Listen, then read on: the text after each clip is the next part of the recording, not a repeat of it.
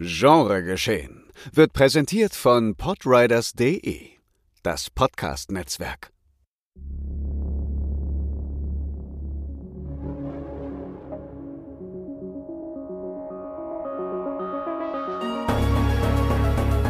Genregeschehen. Der Podcast über den unkonventionellen Film. Mit Daniel Schröckert, André Hecker und Tino Hahn.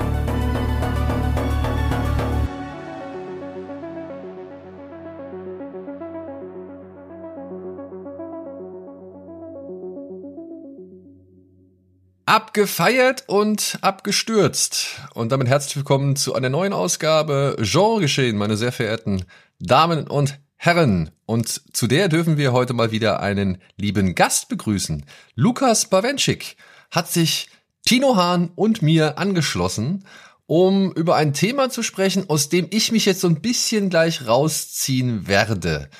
Denn ich möchte heute mal die Führung und ja, die ganze Konstruktion meinem lieben Kollegen Tino überlassen und dann einfach mal mitschwafeln. Ja, wir wollen über Regisseure reden anhand zwei, drei aktueller Filme. Ben Wheatley, jetzt habe ich den zweiten Namen vergessen, der Grand Turismo gemacht hat. Neil Blomkamp, Neil genau. Und ganz frisch Robert Rodriguez haben jeweils jetzt gerade einen Film im Kino und das ist doch recht ernüchternd ausgefallen und wir wollen heute alle dreimal ein bisschen fabulieren, spekulieren und diskutieren darüber, wie das alles passieren konnte. Aber erstmal, hallo Lukas.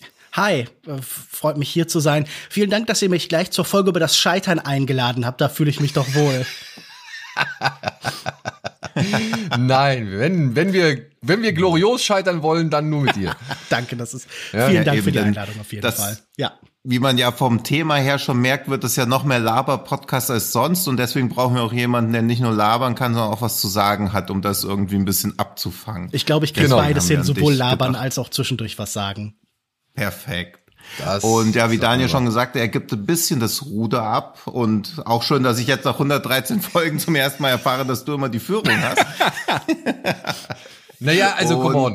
Jetzt, ja, jetzt, ja, na klar. Wir können natürlich die jetzt gerne mal Worte machst du schon. Ja, ja. Aber ich fand immer, es war so ein Ping-Pong. Mal so über Bande oder über drei Ecken. Das will ich auch nicht abstreiten. Ja, ja. Das will ich so. auch nicht abstreiten. Aber um Führung geht's, glaube ich, generell auch bei all diesen Regisseuren. Denn wie Daniel ja schon gesagt hat, wollen wir über Robert Rodriguez, Neil Blomkamp, Ben Wheatley sprechen. Und ich glaube, ich werde das Thema irgendwann auch mal ganz geschickt auf Neil Marshall umlenken. Denn was alle gemeint haben, ist ja, dass sie irgendwann mal mit ihrem Debütfilm aufgeploppt sind, wie das bei Regisseuren so üblich ist. Ohne Debütfilm keine Karriere.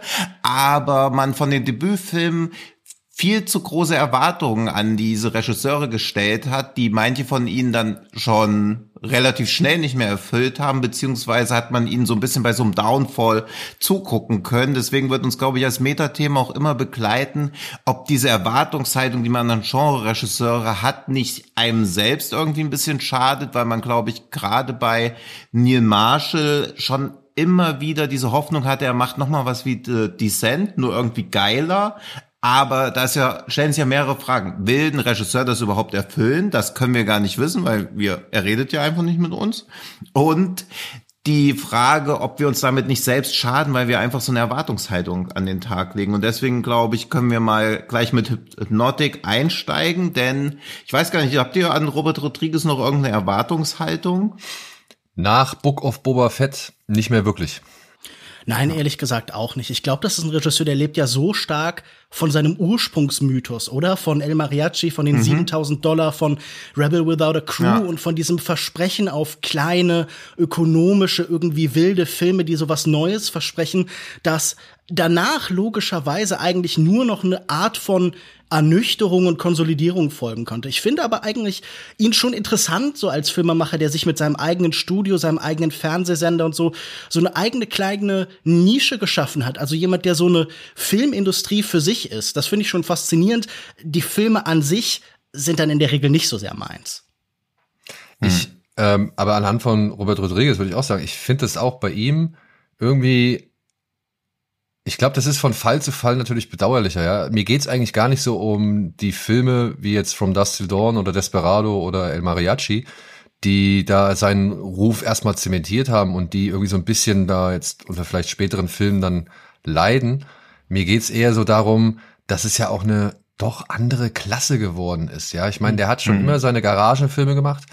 Ähm, ich sage das insofern, weil es ja nun mal bei Sin City der Fall war dass er die ersten Szenen dann wirklich in seiner Garage vom Greenscreen gedreht hat, um die halt, sag ich mal, den Produzenten schmackhaft zu machen. Und das, das war ja irgendwie zu dem Zeitpunkt, als es kam, war das ja erstaunlich dafür, dass du wusstest, okay, der macht das eigentlich fast im Alleingang. Und es war trotzdem irgendwie verwunderlich, wenn du irgendwie sowas wie Spy Kids siehst, dass das von dem gleichen Typen kommt, der halt, ja, from Dust Till Dawn irgendwo irgendwelche Köpfe abgeschraubt hat. So. Also es mhm. war schon immer eigentlich hat Rodriguez immer, ein, ein, ein, sag ich mal, ein spannendes Feld geschaffen, bei dem man sowohl, weiß ich nicht, Sachen findet, die einem irgendwie sehr gut gefallen, als auch Sachen findet, die man, weiß ich nicht, überhaupt nicht verstehen kann.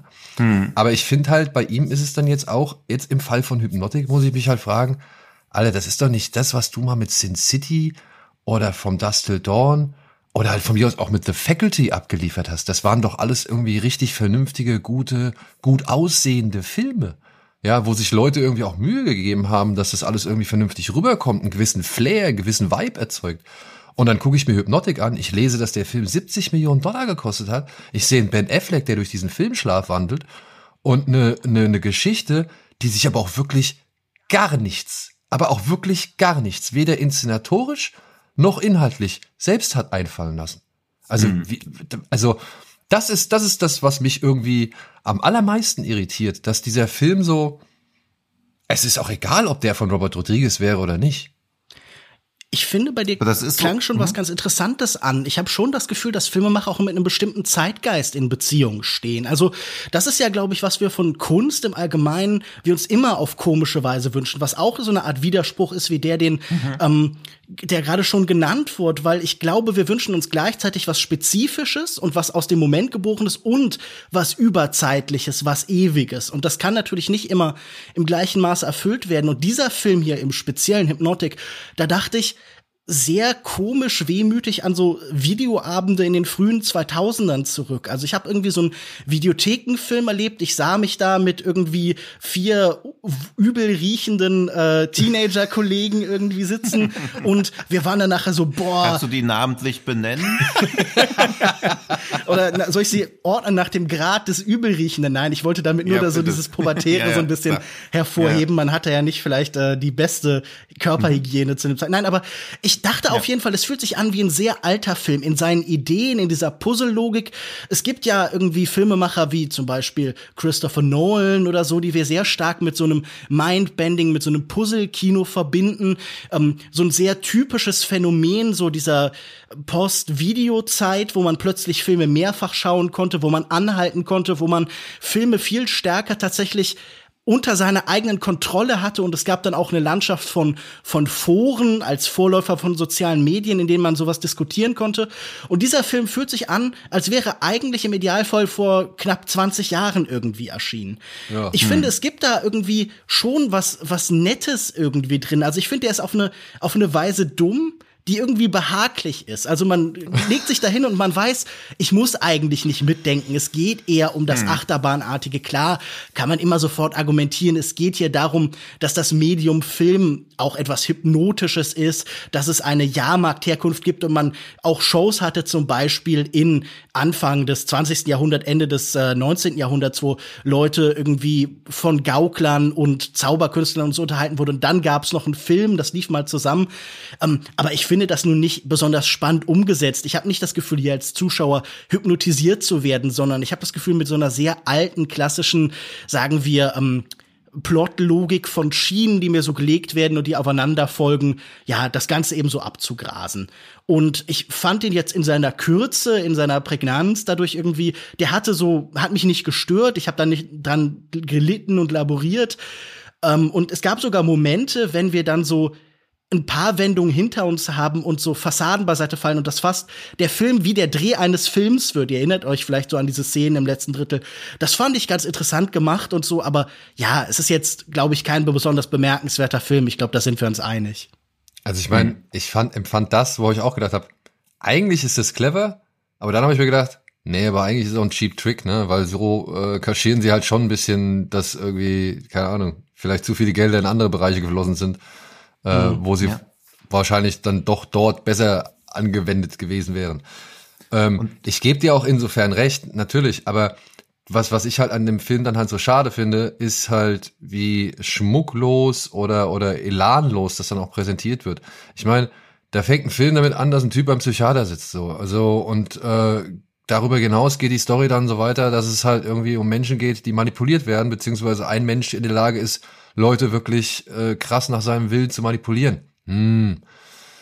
Das sind so, weißt du, also er gibt sich ja nicht mal mehr richtig Mühe, um das richtig zu verschachteln, um dieses Puzzle irgendwie zu sein, so, ja. Und dann das, dann, und trotzdem habe ich dann aber, nachdem äh, hier Frau Braga etliche Exposition Talks vom, vom, vom Stapel gelassen hat, ähm, habe ich trotzdem das Gefühl, irgendwie fehlen mir noch 20 Minuten an Informationen, um das alles richtig zu, sag ich mal, weiß ich nicht, halbwegs vernünftig Aber, zusammenzusetzen. So. Also ich weiß, das ist ein Film, der auch irgendwo gemacht? unterhalten soll. Und, und keine Ahnung, und natürlich irgendwie auch ein bisschen kurzweilige, sag ich mal, kurzweilige Spektakel bieten soll. Aber dann habe ich zwei Ballereien, bei der sich Leute auch noch gegenseitig abknallen, so, wo ich mir denke, also wo sich das eine Lager gegenseitig abknallt, wo, wo ich mir denke, ja, wie einfach kann man es machen? Weißt du, einerseits ja, das ist ein bisschen unvollendeter Film, der in seinem das Fragmentarische auch ausstellt. Andererseits hättest du wirklich gerne noch 20 Minuten Laberei gehabt. Also seien wir doch ganz ehrlich. Natürlich bist du ganz froh darüber, dass sie fehlen.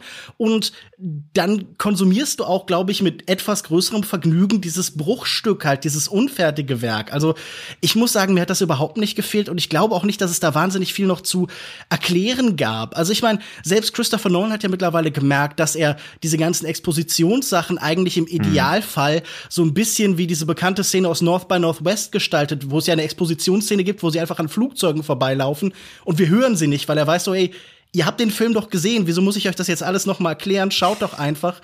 Und genauso macht ja mittlerweile Nolan irgendwie alles unverständlich oder hält so die Bane-Maske vors Gesicht für ein paar Dialoge. Hm. Und ich dachte auch hier, also er hätte da noch jemand eine Maske getragen oder so, ich hätte jetzt nichts vermisst. nee. Ja, das ist dieses Grundproblem, also auch dieses, was, was Lukas ja schon gesagt hat, sich der Film anfühlt wie diese Actionfilme von vor 20 Jahren, die halt eigentlich nicht ins Kino gehören und vom, also würde es die Streamer nicht geben, beziehungsweise ist sowas wie Hypnotic mit diesen 65 Millionen sitzt ja auch wieder zwischen allen Stühlen. Also der hat viel zu viel Budget, um irgendwie nicht ins Kino zu kommen, gleichzeitig aber auch nicht annähernd genug Budget, um irgendwie geile Action zu bieten, aber wesentlich mehr als das, was er bietet, muss ja drin sein. Also das ist ja gar keine. Und er hat ja auch nach eigenen Angaben vor 20 Jahren mit dem Drehbuch angefangen und dann halt Ausrede. irgendwie auch. Ja, ja, ja, aber dann wow. auch nichts dazu. Also cool. Aber dann, also man kann ja vor 20 Jahren was anfangen, aber vielleicht sollte man dann halt auch irgendwie mal berücksichtigen, was in den letzten 20 Jahren immer noch passiert ist. Wenn dein bestes ja. Setpiece schon jemand gemacht hat, dann macht man es ja, nicht nochmal. Ja. Also die Reproduktion dieses Bildes, das wir alle aus einem großen Film aus dem Jahr 2010 kennen, finde ich hm. derart epigonenhaft. Also da hat man auch das Gefühl, ja. er bietet sich wirklich an. Also das ist ja wirklich, also natürlich sagt man, die höchste Form des Kompliments ist Imitation, aber ich meine, so sehr kann den Filmemacher dann doch auch nicht lieben. Ja, aber, aber Imitation und Kopie hat ja dann auch Eben. immer noch. Eben, also, also das, das muss ich schon sagen. Das war also dieses, hm. diesen Respekt oder Huldigungscharakter habe ich da nicht empfunden, ja. sondern einfach ja, nur, ja. okay, hier, wir haben Effekt. Also wir Geil. stellen uns als Team von Klägern gern Christopher Nolan an die Seite, oder? Ja. Die besten Anwälte, die man in Deutschland kriegen kann. Der Genre-Geschehen-Podcast. aber es ist halt echt auch, und dann referenziert er sich noch selbst. Dann baut er da noch diesen diesen Desperado-Gag mit dem mit dem äh, mit der Pinkelbar-Szene äh, ein, so mhm. ja und äh. aber dieses also um ihn mal, also ich finde den Film auch misslungen auf jeglicher Ebene, aber er ist ja auch so mit seinem eigenen Filmstudio da sowas wie so ein also er kann tun und lassen, was er will, was es irgendwie noch schlimmer macht, weil das das ist, was er will. Das ja erscheint mir schwer vorstellbar, aber er hat ja auch wieder Kamera gemacht, den Schnitt gemacht. Sein einer Sohn hat die Musik gemacht, der andere Sohn war Produzent und man muss nicht ein bestimmtes Alter haben, um irgendwie als Produzent tätig zu sein, aber da einen 26-Jährigen als Produzenten ranzulassen, der aus der eigenen Familie kommt, da muss man sich vielleicht schon die Frage stellen, ob irgendwie mehr Input von außen nicht auch sinnvoller wäre, weil vielleicht hat ihnen das bei den Dreharbeiten super viel Spaß gemacht. Vielleicht ist das auch so dieses Pendant zu so einem Urlaubsvideo. Die Rodriguez drehen halt einfach mit 65 ja. Millionen ihre eigene Christopher Nolan Hommage und dann haben dann das Problem, dass das Ding halt ins Kino kommt. Also vielleicht haben die beiden Dreharbeiten Spaß gehabt, aber auch davon sehe ich halt leider nichts. Also es gibt ja oft so Filme, auch dieser Cohn-Film mit diesem Matrosen. Ich habe leider vergessen jetzt, wie er heißt. Ähm, wo sie da der diese Musical äh, Classical Hollywood Hommage Hail Caesar, ja. Ja, Hail Caesar. Wo du, wo ich finde, man guckt den und sieht so, okay, alle haben mega Spaß gehabt bei den Dreharbeiten. Ich als Zuschauer langweile mich hier zu Tode. Und auch das ist bei Hypnotic nicht. Also es sieht doch nicht aus, ob irgendjemand Spaß hatte bei den Dreharbeiten. Warum kämpfen die sich da so leblos durch diese Sets? Also gerade Ben Affleck scheint ja wirklich in jeder Szene da zu sitzen und irgendwie gleich umzufallen. Also äh, vielleicht soll das irgendwie so das Hypnotische dieser Welt. Wir sind alle im Band von William Fickner und können uns kaum noch auf den Beinen halten und nach dieser Szene machst du die Augen auf und äh, tanzt wie ein Huhn oder sowas, aber nein, ich weiß nicht. Das stimmt schon, es ist auch sehr lieblos gespielt, da trägt niemand Energie rein, da ist hm. irgendwie, also es fehlt diesem Film für einen Actionfilm, für einen Thriller einfach enorm an Energie, an Vitalität, an Lebendigkeit. Hm. Ich finde, er fühlt sich wirklich sehr schienenhaft und untot so dahinwankend an. Ja, Schlafwandeln. Ne? Ja, Somnambul, das ist wirklich, glaube ja, ich, so das beste ja. Wort, so dieses, für dieses so ein bisschen Schleppende. Ja, und das ja. wird dann wiederum, ja, und das entschuldigt der Film dann wiederum mit seiner eigenen Logik, bei der man wieder dann sitzt und dann sich denkt, ja, aber es war trotzdem vorher merkwürdig so. Es ist also, dann habe ich ja. trotzdem die Hälfte des Films irgendwie, sag ich mal, unter ganz merkwürdigen Konditionen geguckt, die mir halt einfach nicht gefallen, die mir nicht zusagen, die halt auch nicht immer wirklich schlüssig sind innerhalb ihrer mhm. eigenen Logik so. Ja.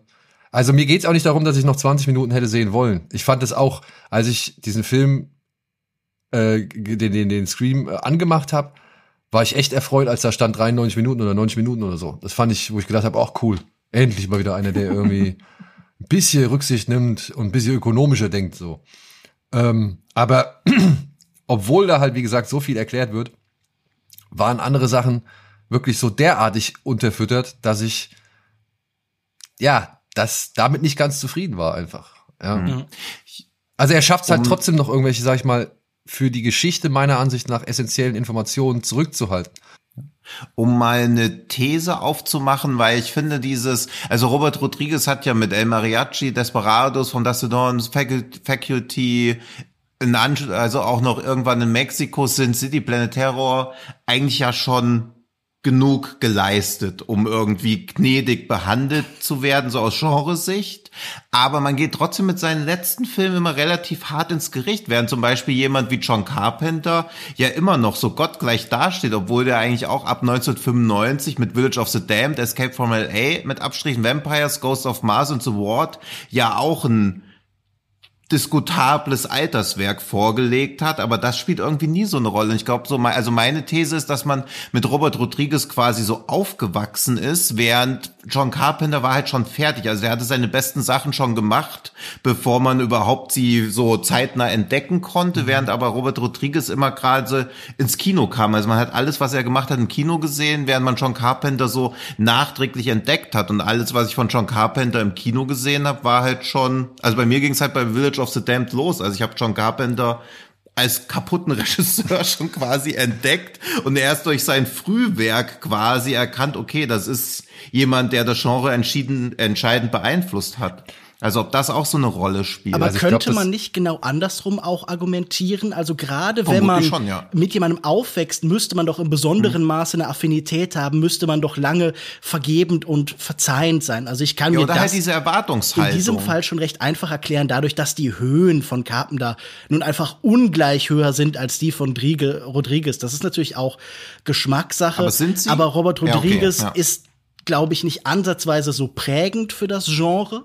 Ich glaube, er hat natürlich, irgendwie ist es auch das Schicksal der Spätgeborenen, dass bestimmte Sachen, bestimmte Pfade mhm. schon halt irgendwie durchlaufen sind. Aber ich finde, bei John Carpenter sind ja nun wirklich einfach auch große Klassiker der Genres zu finden. Also sowas wie die Klapperschlange ist prägend, sowas wie das Ding Halloween, der irgendwie den Slasher vitalisiert. Ich glaube, ähm, es gibt keinen Filmemacher mit so einem umfassenden Werk von auch so unterschiedlichen Filmen. Also da sind, ist dann auch noch Big Trouble in Little China drin oder so, der für eine ganz andere Art von Konsum, für nicht eine ironische äh, Distanz, sondern für so eine ähm, sehr unterhaltsames Wiederaufleben von bestimmten Ästhetiken steht.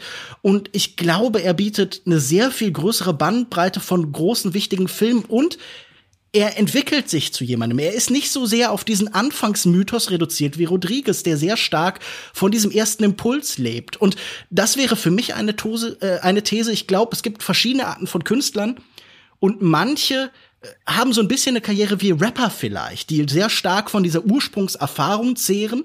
Also mhm. man hat was Bestimmtes erlebt, man ist bestimmte Lebenswege durchschritten und verarbeitet die und irgendwann ist man dann angekommen. Und genau wie Rapper dann irgendwann satt sind und nicht wieder von ihrem Aufstieg erzählen können, weil sie das schon auf den letzten sechs Alben erzählt haben, kann auch ein Rodriguez halt nicht mehr diese, äh, diesen Moment diesen Urknall reproduzieren, oder? Ich glaube, er ist mhm. sehr stark abhängig von diesem ersten Aufschlagen und danach, also du hast diese Sachen aufgezählt, aber danach kommt dann eigentlich auch ein Auf und Ab, oder? Und ich glaube, selbst so ein Film wie Planet Terror war schon eher umstritten und die Spy Kids und auch Once Upon a Time in Mexico ja, dieses, hat jetzt die Leute jetzt nicht mehr so überrascht und geflasht wie Desperado und mhm. El Mariachi. Und vielleicht muss man aber auch hinzusagen, bei Carpenter, mhm. ne? Also da waren aber auch schon vorher, sag ich mal, Misserfolge, die sehr an seinem Ego genagt ja. haben, wie der die Jagd auf den Unsichtbaren zum Beispiel mit Chevy Chase, das war ja auch ein Riesenflop. Ja. Und Starman, so schön ich den finde, ähm, war auch kein großer Erfolg. Ne? Ich meine, da hat man gesehen, wo er halt sich auch mal ausprobieren will. Er hat ja auch dieses Elvis-Biopic, glaube ich, gemacht. Mhm. Ähm, das waren ja alles Sachen, die, ich glaube, die waren ihm erst möglich durch eben die Sachen, die er vorher gemacht hat. Ja, diese Erfolgsfrage ist ja eher so kommerzieller Erfolg, ist ja nochmal, aber Starman kommt ja auch so bei Zuschauern und Kritik gut an. Ja. Hat halt nur heute. gespielt. Ja, aber ich glaube auch, dass sowas eher verziehen wurde, weil natürlich auch sowas wie Starman war nach Escape from New York, The Thing und Christine ja auch ein Sakrileg eigentlich, so einen Film zu machen. Aber ich glaube, das wurde ihm damals nicht so angekreidet, während man Robert Rodriguez sowas wie Spy Kids irgendwie nicht zu verzeihen scheint, obwohl mhm. bei Spy Kids doch 100% klar ist, das ist auch für eine ganz andere Zielgruppe gemacht. Also wie sehr kann man sich noch absetzen von dem, was man vorher gemacht hat, um einfach mal was anderes auszuprobieren. Aber meine Wahrnehmung war auch, dass das ihm ein bisschen wie so ein, ja, wie so ein Verrat am Genre-Kino oder so aber angekreidet wurde, als Spy Kids rauskam. Ich kenne die genaue Chronologie nicht, aber mhm. Spy Kids kam doch dann. Nach Faculty. Ja, aber noch oder? vor Sin City, oder? Ja.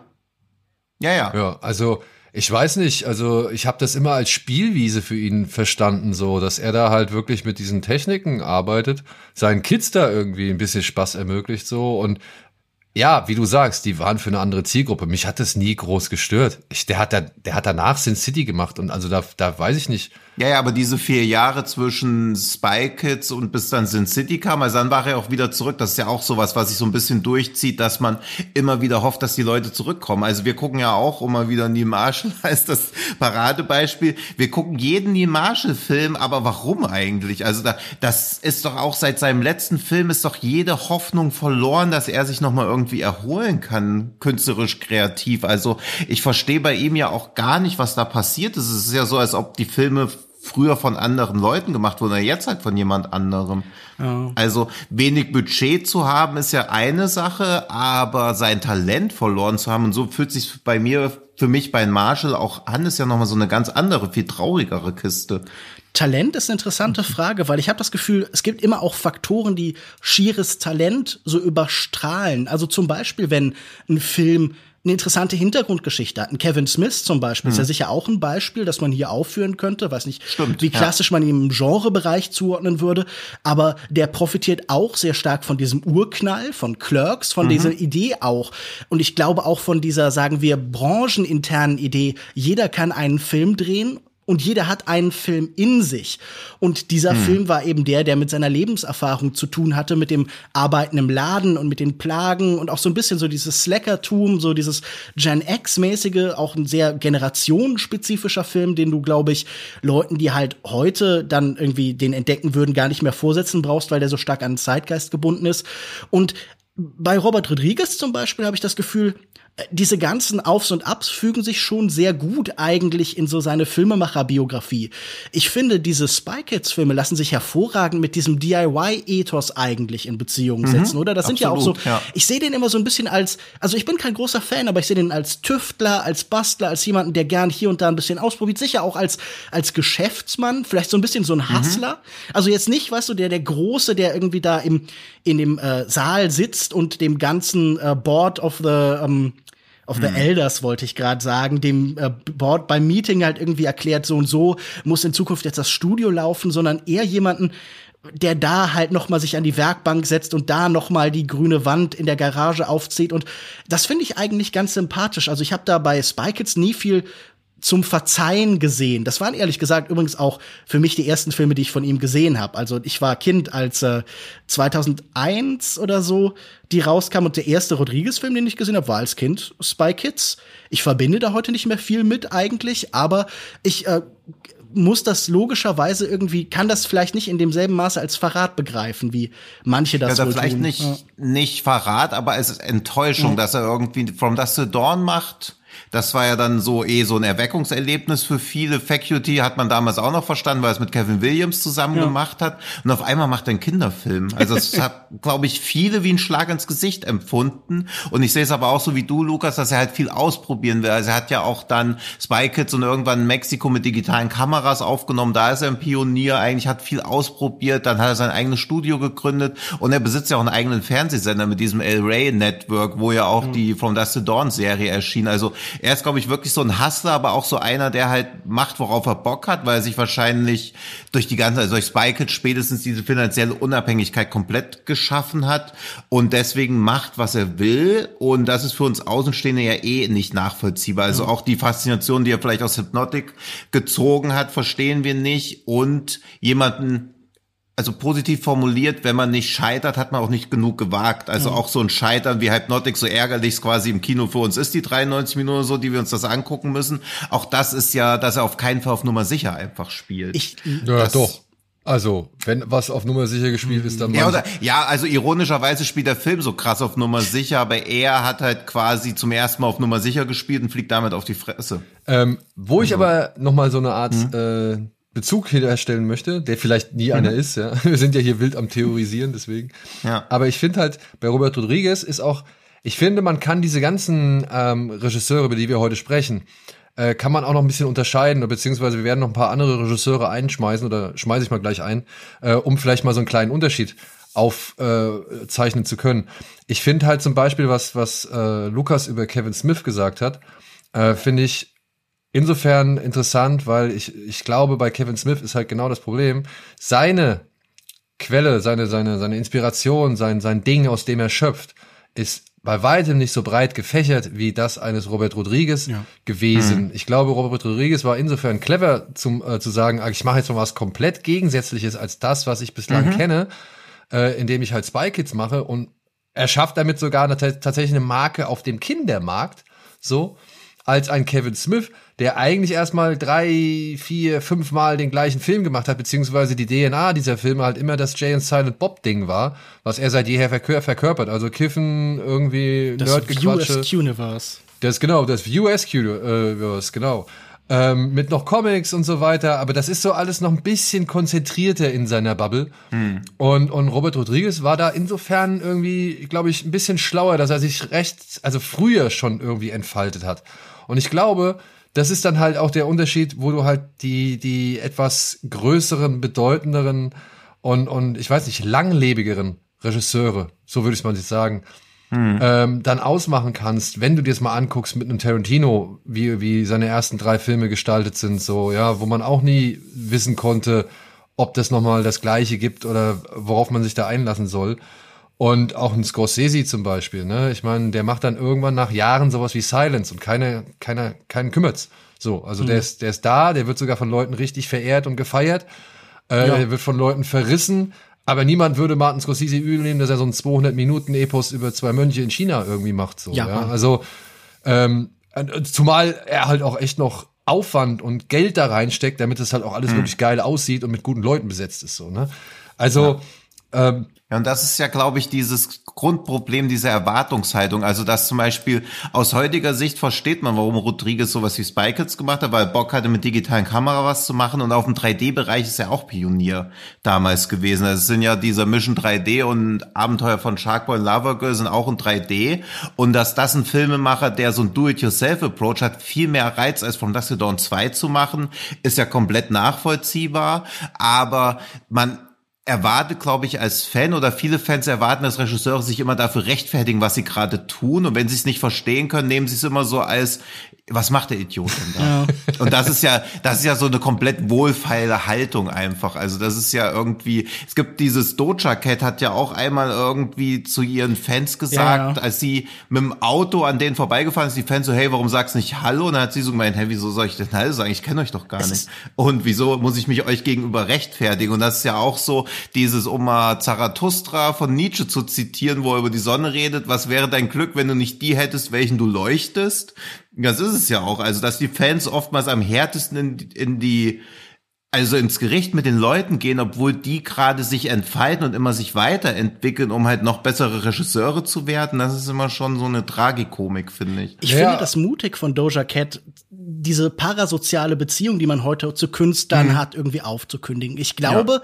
Künstler brauchen immer so eine Mischung aus Nähe und Distanz. Ich glaube, man mhm. ist immer fasziniert, aber ich glaube, man braucht auch immer Teile, die man nicht durchdringen kann, enigmatisches. Also ich finde zum Beispiel, es gibt ja auch Filmemacher, die man hier nennen könnte, die dadurch für mich so ein bisschen gescheitert sind, dass sie sich selbst entzaubert haben, dass sie uns nicht mehr diese Leerstellen und Freiräume gelassen haben. Richard Kelly zum Beispiel ist für mich ja. ein tolles Beispiel von jemandem, der mhm angefangen hat mit einem Film, der sich nach so viel anfühlte mit Donnie Darko.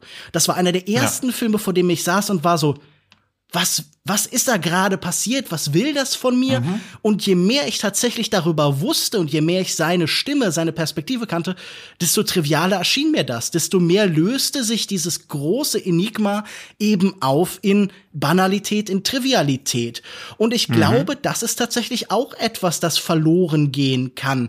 Also, dass diese Novität, das Gefühl des Neuen sich auflösen kann in so eine Gewohnheit. Und dann kommt eben die Leistung, sich selbst zu variieren, neue Impulse zu finden, sich herauszufordern. Also, ein Picasso hätte der nicht drei, vier verschiedene Phasen in seiner Karriere durchlaufen, wäre nicht an demselben Platz in der Menschheitsgeschichte. Und ich glaube, das kann man über sehr viel, wenn ein Warhol nicht angeschossen worden wäre und dadurch einen anderen Pfad in seiner Karriere genommen hätte, wer weiß, ob ähm, wir denselben Blick auf ihn hätten. Und wir haben ja oft Künstler, die sich so unterteilen. Das und ich meine, äh, im Film ist das oft, glaube ich, schwieriger. Also welche Filmemacher fallen euch ein, die sehr klare Phasen haben? Manchmal gibt es das, wenn sie zum Beispiel mit bestimmten Schauspielern oft gearbeitet haben oder so. Mhm. Oder bestimmte Themen für sich neu entdeckt haben oder so.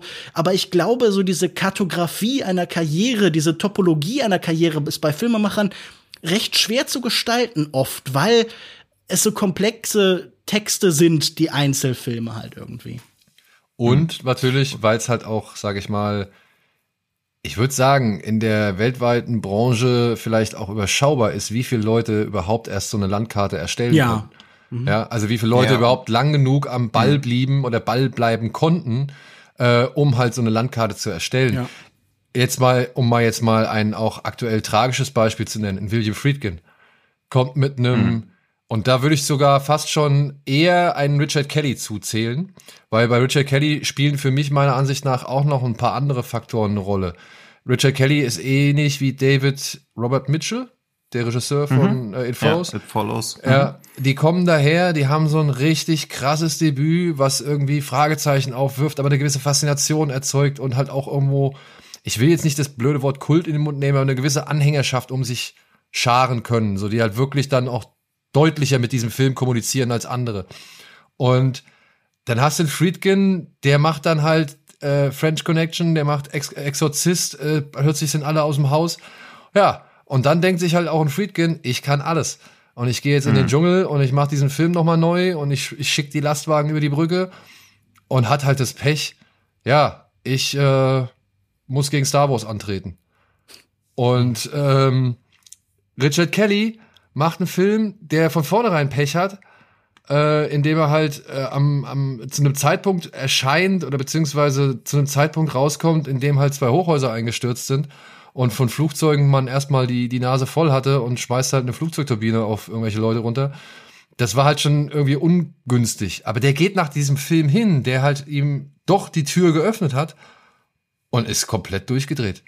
Ja, und also beziehungsweise, also ist, ist, ist überambitioniert und, und bringt dann halt sowas wie Southland Tales dahin. Und ich glaube auch leider Gottes, obwohl er jetzt schon irgendwie wieder ein, ein, ein Projekt im Start hat, wie ich gelesen habe, das in Postproduktion sich befindet. Das ich sagt er eigentlich auch, auch, seit 15 Jahren. Also ja, ich glaube aber Ja. auch Under the Silver Lake war halt äh, zu viel. Das, das war leider dann doch der Southland Tale, Tales Glaube ich nämlich. für, für ja, Mitchell. also, ja. und so sympathisch das halt auch ist, aber man muss, glaube ich, wenn man den Geisel oder wenn man von dem Debütfilm, wenn so viel Erwartungshaltung auf dem oder auf dem zweiten Film ist und man übertreibt es dann den Gänsefüßchen ein bisschen, dass das für den dritten Film echt extrem schwierig wird. Beziehungsweise war es bei David Robert Mitchell, war Follows ja der zweite Film, also diese The Myth of American Sleepovers ist ein erster Film, aber It Follows wird ja irgendwie trotzdem kurioserweise Ja, wie sein Debütfilm aber das ist doch oft so, dass Regisseure Aber- irgendwie auch festlegen können, was ihr Debüt ist. Also Ja, das ja. macht Das ist so Hitchcock gesehen sein so, das macht. Nolan so. Ja. ja. Ja, eben, also wenn der Debütfilm gut ist, ist das, bleibt der Debütfilm, ansonsten ist der zweite Film und dann wird halt so Debüt und Durchbruch synonym Ich meine, wie Park. Chan-wook, der dann halt einfach alle davor kauft. Und wenn man sich die mal angeschaut hat, weiß man auch warum. Das scheint eine sehr gute Idee gewesen zu sein, hier diesen Star and the Moon und sowas so aufzukaufen. Ja. Ja. Ja, aber bei den, also bei den beiden tat mir das wirklich, also mir tut's, Ja. mir tut's wirklich leid. Ich, ich, Aber, ich bin, also- ich, ich mach, Aber das ist, ja, aber das ist so ein bisschen dieser, wer war dieser Schlagersänger, der sich dann umgebracht hat? War es Rex Gildo oder? Roy weiß nicht? Rex Gildo- der. Gedankensprung ist wahrscheinlich, aber dieses, also du hast halt einen großen Hit und auf den wirst du ja reduziert und du wirst ja beim Idealfall mit dem nächsten Film was noch Geileres machen und dann weißt du selber, ey, ich bin der Typ, der Donnie Darko gemacht hat und wie Lukas ja schon gesagt hat, jeder hat einen Film in sich und vielleicht stimmt das auch, dass man nur einen Film in sich hat, wenn der Film Donnie Darko war und man muss aber noch mehr machen, dann kommt halt sowas wie Southland Tales bei raus und dann The, The Box war ja auch auch interessant, aber auch sperrig und dadurch halt auch sehr frustrierend.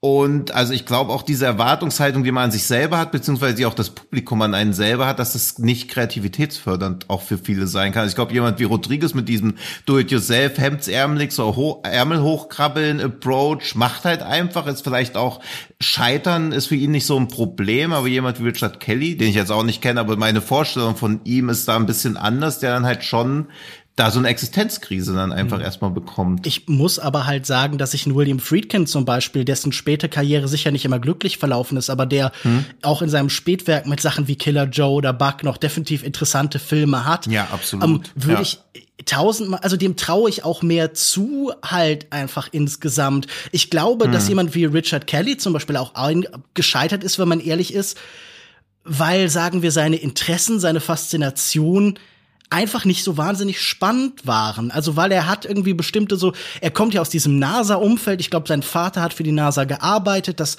setzt er ja auch in The Box ganz viel visuell um. Und in The Box sind auch tolle Ideen. Also es gibt zum Beispiel, ähm, ich hatte vor einer Weile mit einem guten Kumpel, Sascha Brittner, in dessen Podcast Pewcast auch eine Folge über Richard Kelly gemacht. Deshalb sind mir diese Filme noch ein bisschen präsent.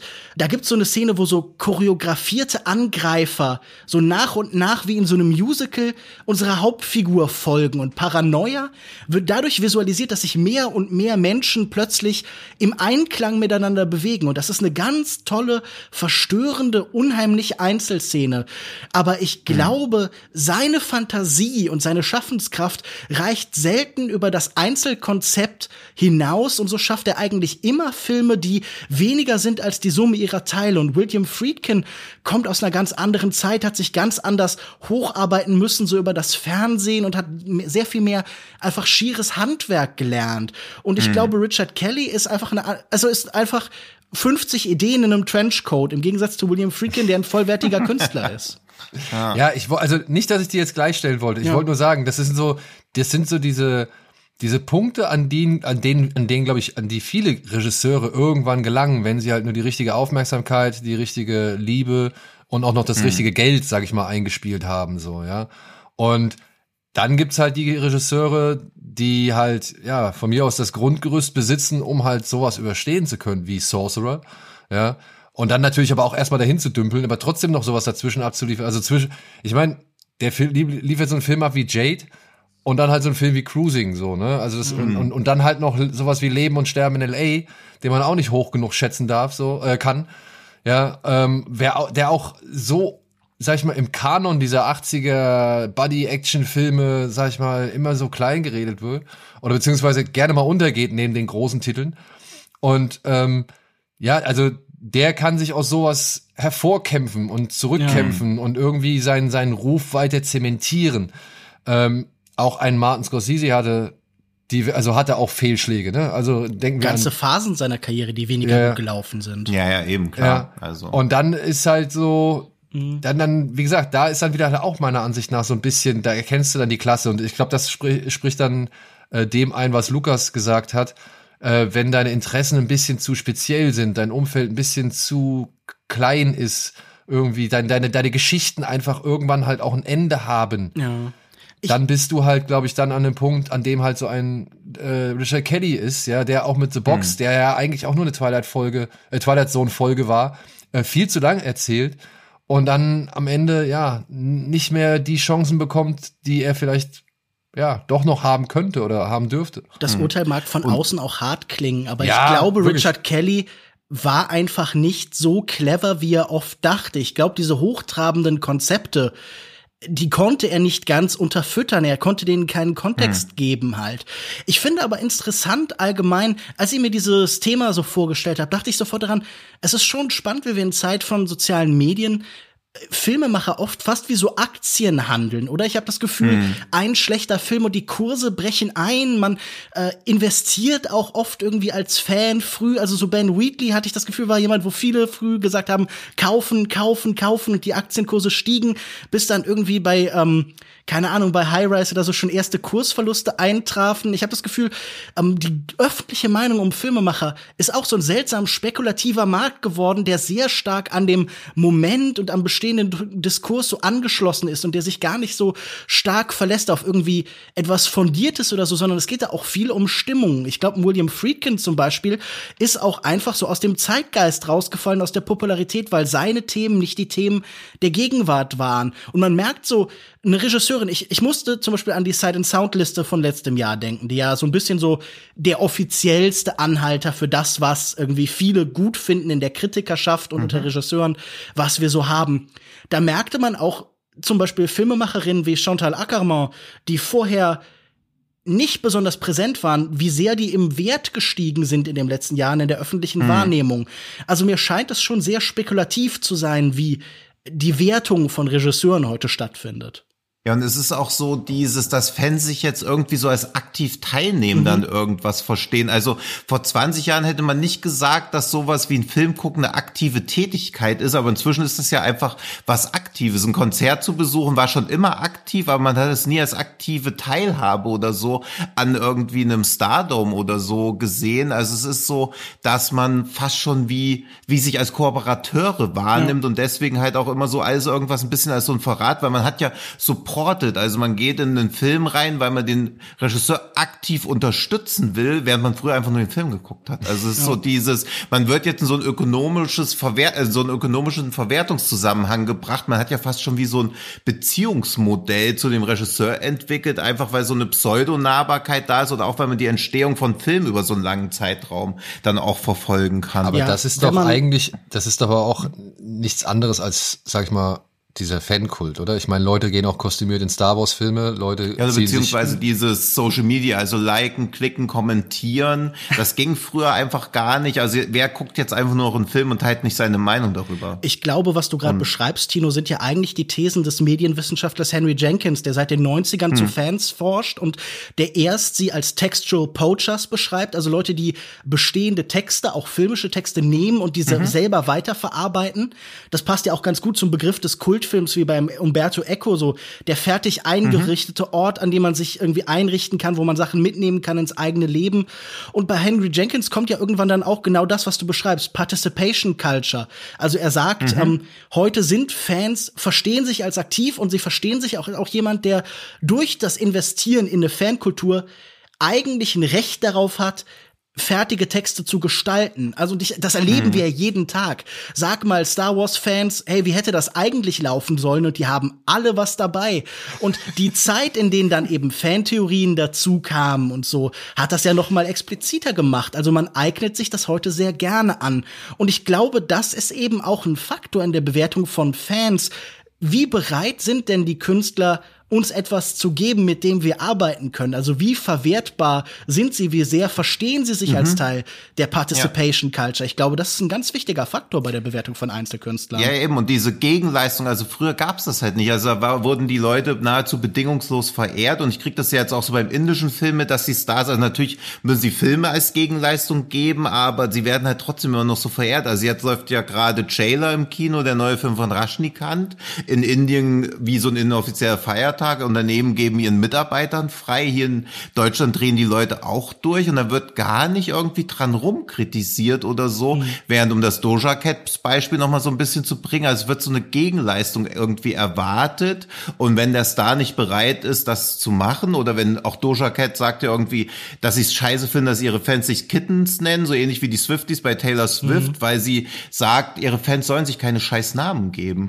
Und, Sei doch einfach normal und, Fans, Mensch. Ja, eben. Also das ist ja schon. Und dann auch dieses, also dass sie ja so krass mit ihren Fans dann so in, ins Gericht zieht und dann beispielsweise auch als ein Fan so, sie hat dann ja gesagt, ich kenne euch doch gar nicht. Dann hat jemand so kommentiert, ja, wir kennen dich ja auch nicht, was ich schon erstaunlich selbstreflektiert für einen Fan finde, aber wir lieben dich trotzdem. Und dann hat sie halt so geschrieben, das, was du da schreibst, klingt nicht wie eine Mutter oder wie jemand, der liebt, sondern wie eine Verrückte. Und das stimmt irgendwie auch so. Also natürlich ist sie sehr harsh da so reingegangen. Fans fühlen sich ja eh immer so angegriffen, aber dass man so dieses, dass schon ein, zwei Sachen reichen, um irgendwie aus einem Fan fast jemanden, der die Person hasst, Meinst du so eine Art also Fanatiker? Also, wie, ja, ja, eben. Deswegen, also dieser ursprüngliche, die ursprüngliche Bedeutung, wo sich Fan ja daraus ableitet, also wie viel oder wie wenig, wie fragil dieses Gebilde eigentlich ist, obwohl doch Fans auch verzeihen sollten. Also so diese, wie halt zum Beispiel bei John Carpenter. Also man wird da irgendwie Fan und dann macht er 15 Jahre lang nur so Filme, wo man so denkt, was ist das denn? Aber es,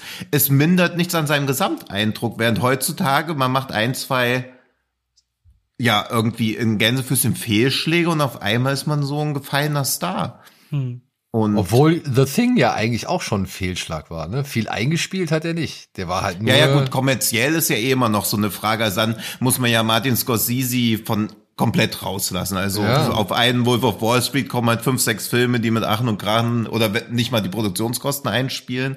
Dieses, also ich glaube, bei Stardom muss man, glaube ich, eher so auf, wie es bei Kritik oder halt den Zuschauern ankommt, weil finanziell ist bei den meisten da ja nicht mega viel irgendwie zu holen. Ich meine, ja, Wiederentdeckung ist ja auch schon so eine eigene Kultur geworden, oder? Es ist mhm. nicht so, dass man wie bei Filmen wie Showgirls oder keine Ahnung, was gab's noch so Miami Vice oder so, dass das so lange Jahrzehnte zwischenliegen, sondern mhm. ich habe das Gefühl, die der Versuch vermeintlich gescheiterte, verachtete Filme wieder zu entdecken und so zu reclaimen, beginnt heute oft Tage eigentlich, nachdem die hm. offizielle Meinung in irgendeiner Form niedergeschrieben ist. Also wir erleben auch hier, glaube ich, vor allen Dingen eine Beschleunigung bestehender Prozesse. Also so verändert sich kritische Meinung früher eigentlich über Jahrzehnte hinweg. Heute ähm, beginnt man, also man schreibt eigentlich den Hot Take, nein, das ist eigentlich doch genial, schon während die kritische Meinung gerade hm. irgendwie entsteht halt. Also das scheint mir auch ein Faktor zu sein, wie sich dieser Prozess beschleunigt.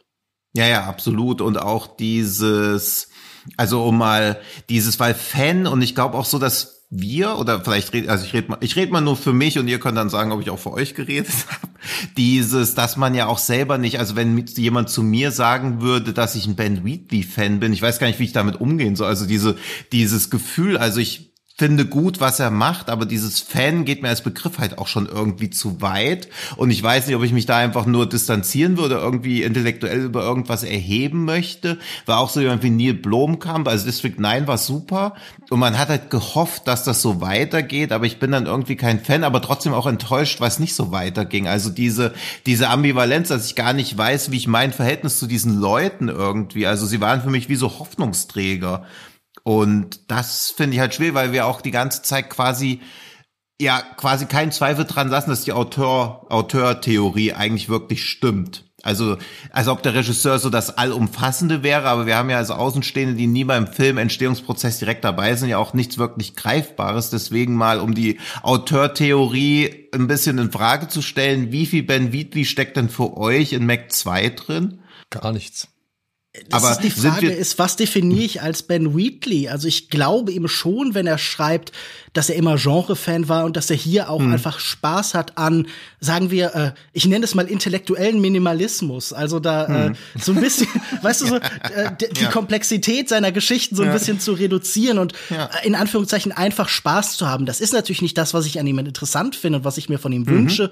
Ich sehe aber da schon auch dann noch Echos und ich finde zum Beispiel sowas wie das Rebecca-Remake oder so fühlt sich noch weniger persönlich an halt. Mhm. Ich, ich meine, es gibt, glaube ich, immer ein Spektrum, wie sehr ist ein Film äh, von einem Regisseur. Also ich meine, bei einem Hong Sang-soo-Film, da weiß mhm. ich, das ist ein Hong Sang-soo-Film und der sieht exakt so aus, wie ein Hong Sang-soo-Film aussieht.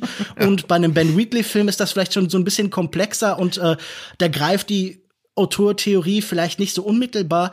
Mhm. Ich finde sie aber immer noch irgendwie den den nützlichsten Zugang, anstatt mich halt damit Produzentenkonglomeraten und Studios zu beschäftigen. Mhm. Weil ich glaube, weißt du, vielleicht müssen wir halt weniger von Autoren Theorie reden und wieder halt stärker zur Auteurpolitik, wie sie halt ursprünglich bei, mhm. bei Astrüg zum Beispiel oder so, oder halt bei mhm. den Leuten von Cahiers du Cinema irgendwie anklang. Also zu sagen, hey, selbst wenn nicht jeder Film Produkt ist, ist es ein Wert da drin, dem Einzelkünstler halt in diesen immer enger werdenden Räumen des Filmemachens halt irgendeine Fähigkeit zuzuschreiben.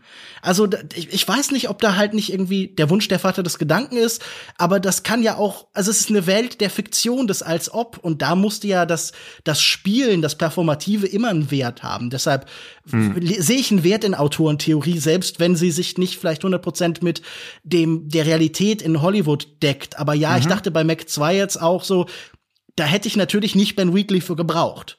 Da hätte ich auch jeden Liebesman oder was auch immer für Hacks da diesen Kram machen hinsetzen können und das wäre nicht substanziell anders geworden.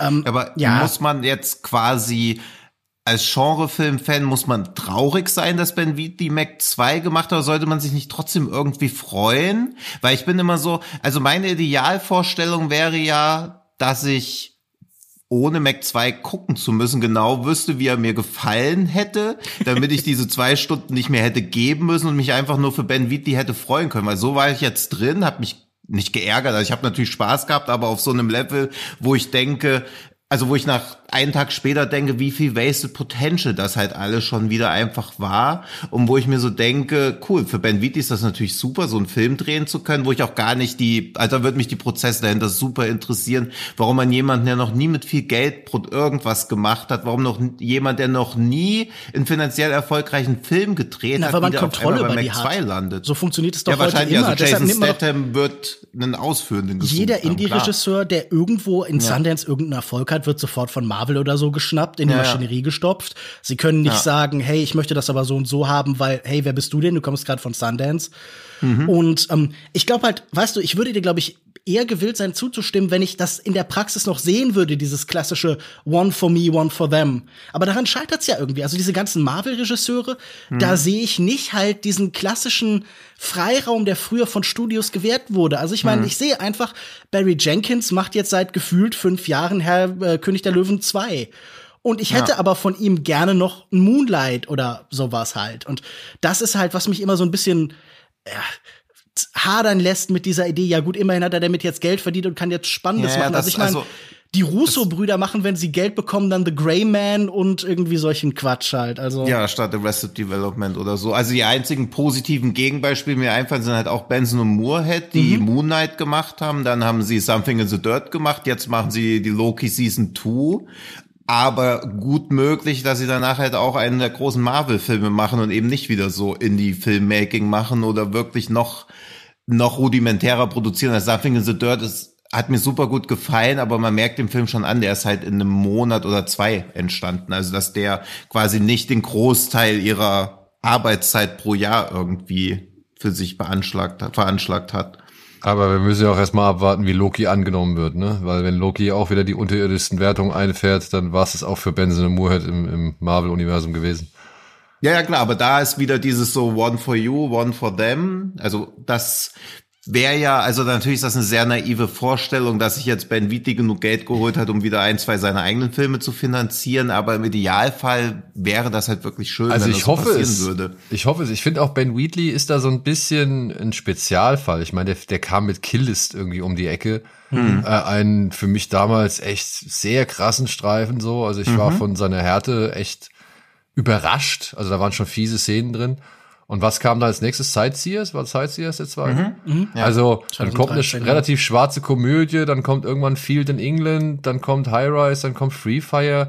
Also, ich fand, der hatte, Hä? Ich fand Free Fire so furchtbar. Ich, Free Fire finde ich auch ich, wirklich nur vom Konzept. Also das hat er ja alles in Minecraft konzipiert. Also das finde ich also, das ist so ein Film, wo ich, wo ich mir den Wikipedia-Artikel drüber durchlesen so denk geil, aber dann habe ich leider auch den Film gesehen und denk so, ach Mann, ey. Also das ist schade, dass oft so mhm. Produktionsgeschichten spannender sind als die Filme an sich. Och, ich, ich fand den nicht so schlimm. Ich, ich habe hab das Gefühl, er profitiert auch von Spezifizität. Also ich finde zum Beispiel einen Film wie mhm. Down Terrace, das, was ja, glaube ich, sein erste, sein tatsächliches Debüt war, ist mhm. sehr britisch, steht auch so ein bisschen vielleicht in so einer Guy Ritchie-Tradition. Ähm, aber da merkt man auf jeden Fall, das hat irgendwie was mit seiner persönlichen Erfahrungswelt zu tun. Und ich finde auch so ein Sightseers ist ja sehr klar ein Ausdruck so dieser britischen Welt. Auch A Field in England, finde ich, macht das hm. so ein mhm. bisschen nur diese rein kosmopolitisch weltläufigen Filme, die davon gar keine Rückstände mehr haben. Da fehlt mir so ein bisschen was. Also ich finde auch in Killist ist das ja durch die Darsteller zum Beispiel, so Leute wie Michael Smiley und so sehr deutlich enthalten halt und ich glaube, ähm, das Interessanteste bei ihm wäre halt, ihn tatsächlich einfach auf bestimmte Form von Adaptionen loszulassen. Also J.G. Ballard schien mir einfach ein guter Fit zu sein. Jemand, der irgendwie ja. in seiner Literatur auch für Transgression und äh, Science Fiction und Veränderung und für irgendwie so eine so einen ganz düsteren Blick auf die Welt irgendwie gestanden hat. Und ich glaube, das liegt ihm viel mehr, als ihm halt so dieses Kunterbunte an die Hand zu geben. Nicht, dass er, also auch bei Free Fire dachte ich so, Nee, das, also es hat vielleicht so Echos dieses Zynismus, der da so ein bisschen mitschwingt. Aber es gibt auch, glaube ich, doch einen Wert in einer, in einer passend ausgesuchten Beziehung zwischen Filmemacher und seinem Stoff. Hm. Ich ja. mochte ihn. Also ich habe nicht mehr als diese Ballerei in, dem, in, dem, in diesem ja. Lagerhaus erwartet.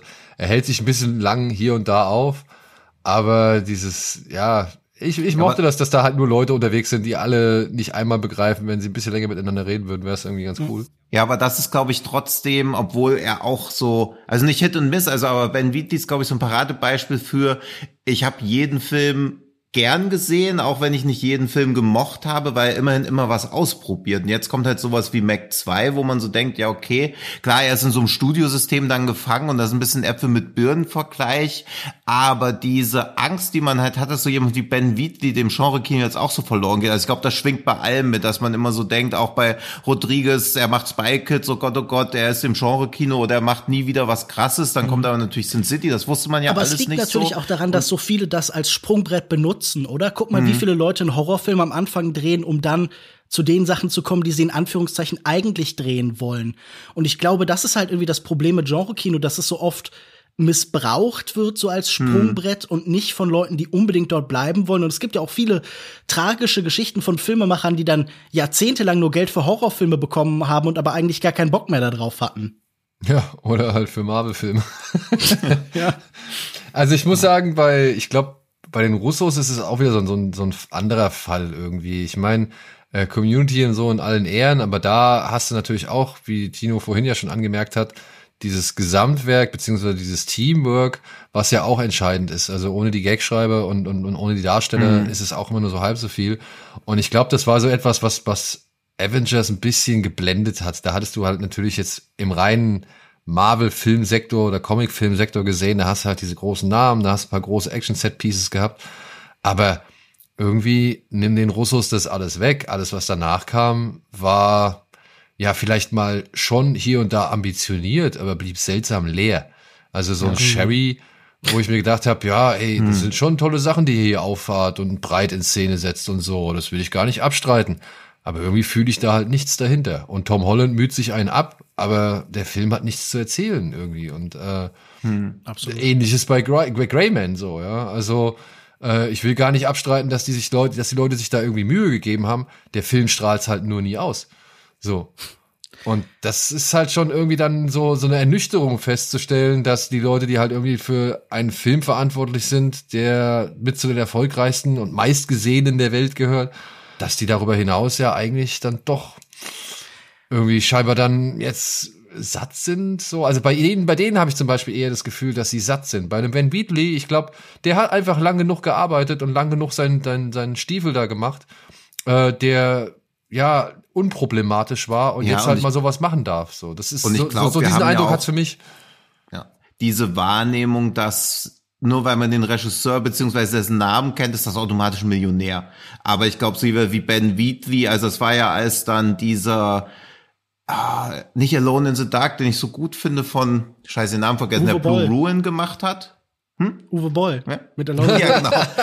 nee, von dem Regisseur von Jeremy Saulnier, der dann auch diesen einen Film auf Netflix hatte, der dann auch gemeint hat, ja, ich weiß gar nicht, wovon ich essen soll. Also das ist ja auch so diese Annahme, dass irgendwie Regisseure so komplett frei sich aussuchen können. Also ich glaube, Ben Wheatley wird nicht krass leben oder so. Also der wird sich von Film zu Film hangeln und dass man dann sowas wie den Film mitnimmt. Also auch, wir setzen ja immer eine komplette Entscheidungsfreiheit auch so voraus, weil wir oder nicht wir jetzt, aber so, ich sag mal so, wir als Filmkonsumenten generell immer denken, ja, okay, die Leute machen, was sie wollen, aber das ist es ja auch nicht. Das ist ja immer noch so ein Business. Und um auch mal wieder auf Neil Marshall zurückzukommen, der ja dann auch ganz viele Game of Thrones Folgen inszeniert, darunter ja auch diese Hard Home Folge.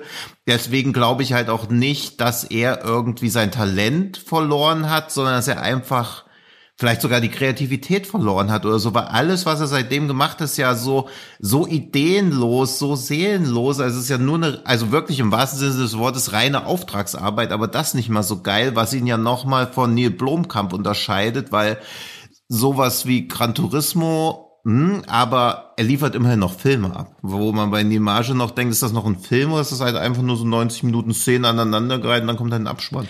Bei Gran Turismo würde ich ja sogar sagen, seine Affinität zu Videospielen ist ja ein wichtiger Faktor seines Kinos. Also ich meine, wir erinnern Ja. uns, dass sowas wie District 9 doch angefangen hat, glaube ich, als Halo-Adaption und dass das irgendwie immer ein Thema bei ihm war. Ähm, ich frage mich, ob man diese ganzen Fragen, die wir uns gestellt haben, nicht erstmal auch noch auf eine höhere Ebene heben kann. Wir haben ja zum Beispiel auch von jemandem wie Quentin Tarantino, der gesagt hat, ich möchte nur zehn Filme machen. Die besten Filme machen Regisseure in ihren 30ern, 40ern und 50ern. Müssen wir uns vielleicht allgemein fragen, bleiben denn Filmemacher überhaupt jemals konstant über ihr ganzes Leben gut? Ist das nicht etwas, das automatisch mit dem Alter, mit finanziellen Zwängen, mit sich verschiedenen Lebensphasen kommen? Also ich würde sagen, wie, nee, aber das, das, Ja, ich finde, das ich ist hätte schon eine nicht wichtige gedacht, dass wir noch über Terrence Malick heute reden. zum Beispiel, Terrence Malick ist ja sicher auch jemand, der irgendwie eine interessante Karriere hat mit diesen großen Lücken und so und der dann sehr viel umstrittener war nach Tree of Life. Aber ich glaube, das ist halt für, für mich auch eine Frage, weil ich irgendwie dann mich auch denke, so wie, wer hat denn wirklich über seine ganze Karriere die Möglichkeit auch, das klang jetzt gerade bei dir so mit, deshalb habe ich das aufgebracht jetzt, auf nach seinem eigenen Gusto, nach eigenen Wünschen eben zu schaffen, zu gestalten, ohne dann halt irgendwie an, an Grenzen zu kommen oder das eigene Alter setzt ihm Grenzen. Also ich meine, ich denke an so Leute wie Ingmar Bergmann oder so, die halt 50 Jahre ähnlich gearbeitet haben oder Oso, aber auch das sind ja Leute, die mit Studiosystemen und bestimmten Dispositiven eben leben mussten. Äh, fallen euch Leute ein, die immer gut waren? Also es sind natürlich immer Fieberkurven, aber die immer ein bestimmtes Grundniveau gehabt haben und nicht Phasen haben, wo ihr sagt, die findet ihr weniger stark oder weniger interessant? Also niemand, der einen Output hat, der fünf, sechs Filme übersteigt. Ja. Ja klar, Charles mir Laughton hat einen Film und der Night of the Hunter und der ist sehr gut. Aber so darüber hinaus. Ja, ja, äh, oder so, aber Park Chan-wook würde mir noch einfallen. Ja, da muss aber ich auch Park Chan-wook hat doch zum Beispiel auch mit I'm a Cyborg, but that's okay zum Beispiel einen sehr umstrittenen Film oder Ja, aber der immerhin noch gut genug ist. und ich glaube Also First das- ist auch kritisch sehr gemischt aufgenommen worden Mhm. und so. aber war inszenatorisch auch geil. Also er Ja. behält Also auf jeden nicht- Fall seinen Stil bei, klar. Ich meine, bei, bei Park Chan-wook, da reden wir natürlich auch von einem, der da mit Joint Security Area, äh, der, der, der Vengeance-Trilogie und noch ein paar anderen Filmen um die Ecke kommt. Da ist dann halt auch meiner Ansicht nach die Messlatte oder die, die Erwartungshaltung doch schon eine andere, ja, oder beziehungsweise da gehst du halt irgendwie mit einem anderen Verständnis dran, mit einem hochklassigen. Ich fand Stoker zum Beispiel nie so stark, aber ich sehe in hm. Stoker trotzdem äh, einen Matthew Good, der das halt irgendwie halbwegs, äh, sag ich mal, äh, hervorhebt und, und auch trotzdem von der Inszenierung und so weiter her eine gewisse Klasse. Ja, und mhm. die sehe ich auch nach wie vor bei I'm a Cyborg, but that's okay. Und die sehe ich auch nach wie vor bei Thirst. Auch wenn mhm. sie vielleicht von der Kritik oder in, in gewissen, wie soll man sagen, auf gewissen Ebenen der Betrachtung nicht ganz so gut wegkommen wie jetzt andere Filme. Mhm. So. Also, das wäre für mich schon ein Unterschied zu sowas wie jetzt, naja, ein Neil Blomkamp macht halt District 9 oder. Ich oder, musste viel an Tim Burton denken bei dem oder Thema, ja. der ja wirklich mhm. so seit 30 Jahren Film schaffen hat, das irgendwie, sagen wir, zehrt von dem, was davor kam und wo vielleicht Momente bei sind, aber ja, wo ich auch nicht, selbst die härtesten Fans sehe ich nicht mehr Liebe für Dumbo empfinden oder so. ja. Aber da wird doch eher so, als das ist so, als ob der Film gar nicht existiert in seiner ja. Filmografie. Also das ist auch, glaube ich, so, wenn man sich so ein Image schon aufgebaut hat, dann wird sowas einfach so wegignoriert oder weggelächelt oder es ist existent, aber trotzdem nicht von der Person. Es wird irgendwie, man sagte nicht, ein Dumbo ist ein Tim Burton Film. Das wird halt wieder eher so der produzierenden Firma beziehungsweise dem Publisher zugeschrieben. Also das. Ja gut, Tim Burton hat halt bei Dumbo das Pech, dass er halt ein Real-Life-Remake äh, von Disney gemacht hat. So, ja, das mhm. ist natürlich das erste Etikett, was diesem Film angeheftet wird und dann erst kommt, das ist ein Tim Burton-Film. Dann denkst ja. du dir halt, echt, warum macht Tim Burton so einen Film? Und dann siehst du den und ich muss sagen, ich würde Tim Burton eher als Tim Burton-Film verankern, äh, Dumbo eher als Tim Burton-Film auszeichnen können oder festmachen können, als zum Beispiel einen Aladdin als Guy Ritchie-Film. Mhm. Ja, ja, ja, absolut. Ja gut, als Aladdin die ganze Zeit in so starkem britischen Englisch halt irgendwie über Gangsterquatsch geredet hat, da dachte ich, ah, das ist genau wie früher. nee, ach, ja, aber ich, ich finde auch, so, man hat halt das Gefühl, so, das ist vielleicht wieder so ein bisschen dieses Kevin Smith-mäßige. Es gibt auch ästhetische Ideen, die sich überleben, die irgendwie nur für eine bestimmte mhm. Zeit funktionieren. Und man hat dann bei äh, jemandem wie Burton halt das Gefühl, er verstreicht irgendwie sehr viel Butter, äh, sehr wenig Butter auf sehr viel Brot dann über die Zeit. Und es wird irgendwie auch immer weniger und immer tragischer halt irgendwie. Und ähm, naja, gut, ich, ich würde halt sagen, jemand anderes, der mir vielleicht so ein bisschen einfällt im Parallelen zu Tim Burton, wäre jemand wie Edgar Wright, wo ich das Gefühl habe, der ist nie so richtig erwachsen geworden. Habt ihr das ab und hm. zu bei Filmemachern? Die haben sich nie so richtig weiterentwickelt von so einem Larvenstadium. Ja. Bei Edgar Wright habe ich zwischendurch gedacht so, ah, okay, er hat auf einmal in The World's End andere Ideen, er geht anders mit Figuren um, hm. er hat anderes zu erzählen halt irgendwie. Und dann kam das nicht, sondern dann hat er stattdessen halt irgendwie Baby Driver und One Night in, äh, Night in Soho, wie heißt der, heißt der One Night in Soho? Last Night. Last Night Last in Soho, Night. Verzeihung, ja, danke. Hm. Gemacht und ich dachte da so, nee, irgendwie ist der nie von diesem nerdigen Referenzkino weggekommen, von diesem Stilkino. Und ja. ich glaube, das wünsche ich mir auch, Filmemacher, die mit der Zeit irgendwann erwachsen werden und sich neuen Themen annehmen. Auch Gaspar Noé hat ja jetzt irgendwie zuletzt äh, dann erzählt, okay, ich bin jetzt endlich aus dem Teenageralter raus und da dachte ich mhm. auch, boah, wurde aber auch allerhöchste Zeit. Also noch hm. drei Filme der Art hätte ich mir nicht angeschaut. Ja, das, das, ist für mich echt ein Faktor, dass man so eine, auch so eine Reife irgendwann erlebt. Das finde ich nämlich auch reizvoll ja, so ein, an Filmemachern. So, so ein Weiterentwickeln, weil halt Guy Ritchie ist ja auch jemand, der sich halt überhaupt nicht weiterentwickelt. Nun. Also es ist so, es immer derselbe Film, der Humor wird von Mal zu Mal fragwürdiger, es wird auch nicht irgendwie abgefahren, also es sind halt einfach nur immer gleiche Varianten, wo ich mir so denke, er scheitert da halt auch jedes Mal für mich, aber nicht auf so eine Art und Weise, wo ich so denke, ach, das ist irgendwie ganz cool. ja. Also so, wo ich so denke, er hat was Neues ausprobiert, weil das ist sowas wie, wenn ich zum Beispiel so Wonka Wai, wo ich so denke, so Grandmaster ist noch ein guter Film, wo ich aber auch denke, ja, na klar, bin ich da eher enttäuscht, beziehungsweise check nicht so ganz, was der Film jetzt von mir will. Aber das ist mir trotzdem lieber, weil ich da sehe, dass da so eine Weiterentwicklung stattfindet. Weil er ja vorher nie sowas in der Art gemacht hat. Also mit Martial ja. Arts. Ja, ja, eben, also dieses, dieses, wenn man Regisseure auch auch, ich habe gerade noch überlegt, aber auch Paul Thomas Anderson ist für mich halt auch gescheitert mit sowas wie The Master. Also fand ich jetzt auch nicht mega geil oder so, aber es ist natürlich trotzdem immer noch interessant, das zu sehen, weil man merkt, er probiert immer wieder andere Sachen aus. Während ja Guy Ritchie immer wieder dasselbe macht. wenn er mal was komplett anderes macht, halt sowas wie Aladdin, was halt komplett ja. irrelevant, zumindest in meiner Wahrnehmung dann einfach ist. Ja, oder Für halt auch so gar nichts also so gar nichts von dem trägt, wofür er immer irgendwo stand. Ja, was, was aber trotzdem auch kein Experiment ist. Also, wenn er irgendwie so ein Arthouse-Drama dann machen würde, aber irgendwie eine Disney-Verfilmung, also, das ist für mich kein Risiko, was man da eingeht. Und das ist auch völlig fein, irgendwas zu machen, was eine Milliarde einspielt. Also, das ist ja total dumm und wohlfeil von mir zu verlangen, das soll er nicht machen, er soll lieber was anderes ausprobieren. Ich verstehe ja. die ökonomischen Beweggründe natürlich schon, aber da wir hier eh so theoretisch dran gehen und eher so ein Wunschkonzert da am Start haben, denke ich mir bei sowas immer, was soll das? Ja, vor allem, und also, das spricht ja dann wieder, sag ich mal, auch irgendwo für den Fanatismus oder das Fansein, mhm. weil man ja eine gewisse Bindung oder eine gewisse Verbindung spürt äh, zu den bisherigen Werken und wenn da wirklich sowas krass dagegen spricht äh, oder so so etwas völlig gegensätzliches entstanden ist, was man halt irgendwie nicht begreifen kann, warum derjenige oder diejenige, die das inszeniert hat, äh, plötzlich so, so einen Wandel vollzogen hat, ja, dann ist das natürlich meistens dann auch noch schlimmer. Ja, je nachdem, wie sehr mhm. einen die ersten Filme oder die bisherigen Filme äh, berührt oder eben gecatcht haben. Ich finde übrigens auch ein ganz wichtiger Faktor ist, das Scheitern, die Veränderung eines Filmemachers ist ja nicht immer nur auf diese Einzelperson zurückzuführen, sondern vielleicht auch die Logik einer ganzen Industrie. Also ich finde, es gibt zum Beispiel Filmemacher, die nie überwunden haben, dass man plötzlich nicht mehr mit Film gedreht hat, sondern digital gearbeitet hat. Es gibt Leute, die konnten hm. sich anpassen, aber keine Ahnung, mir fiel als erstes Dario Argento ein, der irgendwie halt einen besonderen Look hatte und der verloren geht mhm. in dem Moment, in dem man halt das in dieses etwas kühlere, in das etwas sterilere neue mhm. Bild überträgt. Und weißt du, es gab Leute, die sich da reingeworfen haben, bei denen kann man die Experimente spannend finden. Ich finde, Michael Mann ist ein super Beispiel von jemandem, der dann digital drehte und da ja wirklich früh mhm. aufs Ganze gegangen ist und da auch wirklich sagen wir, ganz ästhetisch einzigartige Sachen geschafft hat, die man hassen kann, die man lieben kann.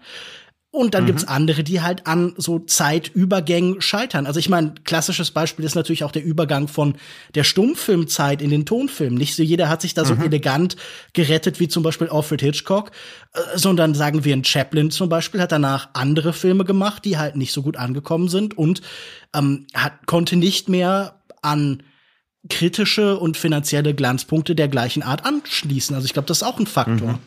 Puh.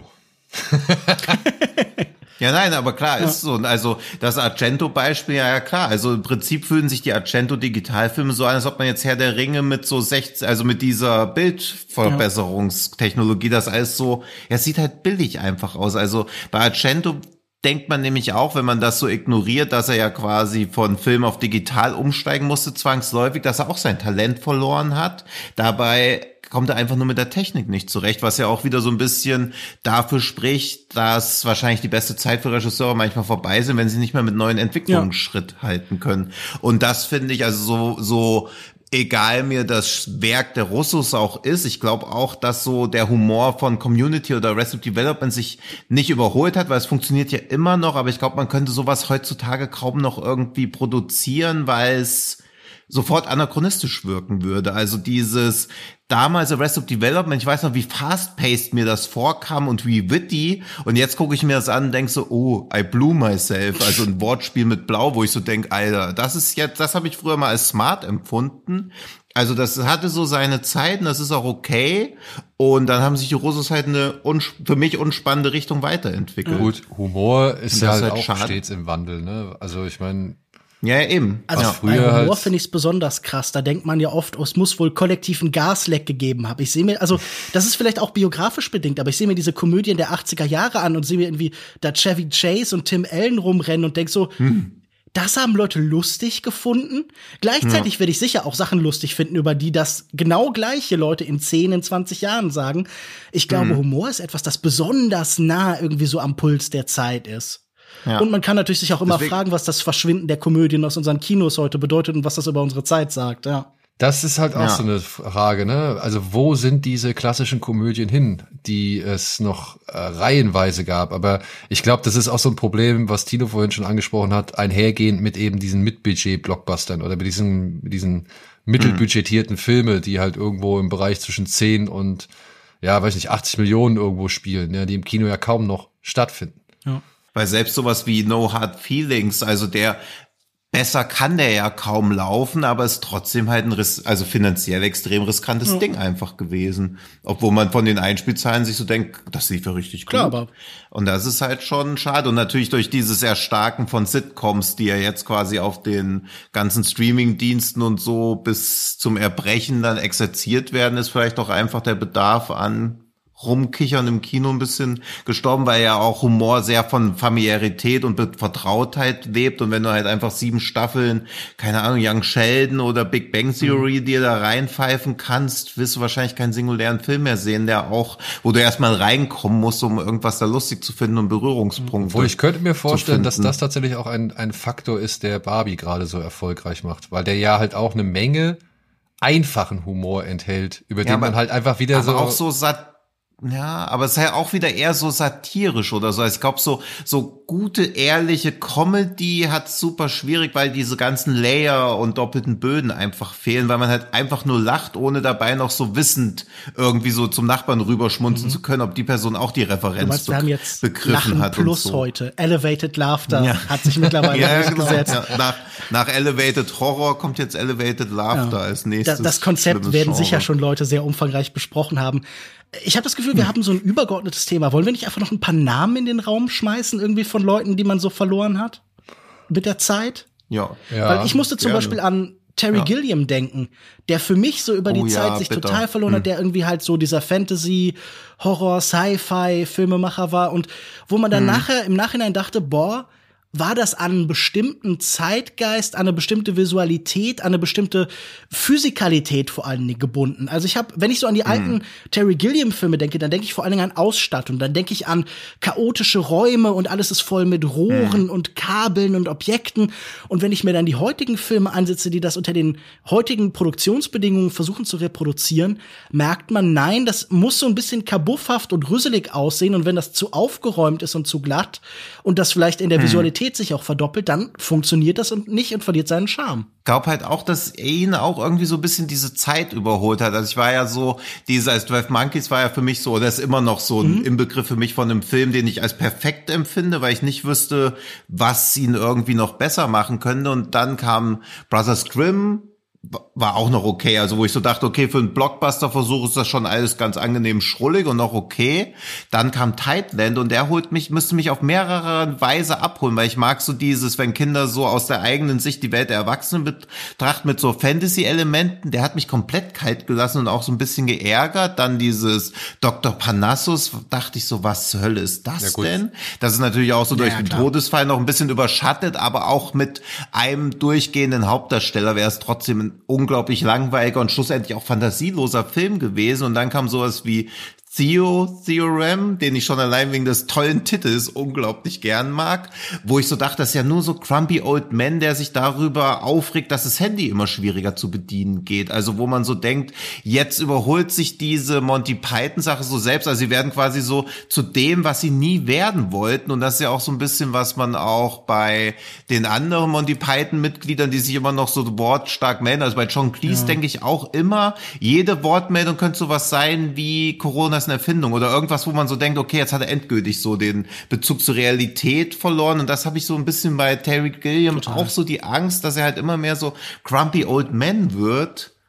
Und das ja stimmt, also Terry Gilliam, das tut mir auch sehr leid, den verloren zu haben und da habe ich auch wenig Hoffnung, dass man den noch zurückgewinnen Und eigentlich finde ich ja so ganz alte Regisseure, die ähm, plötzlich immer noch weiterarbeiten, total interessant. Mhm. Es gibt ja bei verschiedenen Theoretikern, also bei Adorno oder bei Edward Said, immer diese Idee von Late Style, Spätstil heißt das Mhm. bei Adorno, wo man plötzlich sehr viel freier wird, weil man ja in ein paar Jahren halt weg ist. Also weil man keine Verantwortung mehr hat in dem Sinne, weil man vielleicht auch auf sein Leben zurückblickt und vielleicht nicht versöhnt ist. Also es gibt natürlich immer diese Feststellung, so der letzte Film als der große letzte Stein und das Vollendung des Gesamtwerks, aber es gibt halt auch so viele alte Regisseure, die halt plötzlich so eine Breiterschaft haben, alles umzustoßen, alles nochmal zu hinterfragen. Mhm. Also ich meine, bei Scorsese klingt das jetzt auch immer an, der irgendwie plötzlich sagt, so, okay, ich musste erst 80 werden und es gäbe noch so viel zu tun und ich weiß nicht mehr, ob ich die Zeit dafür noch habe.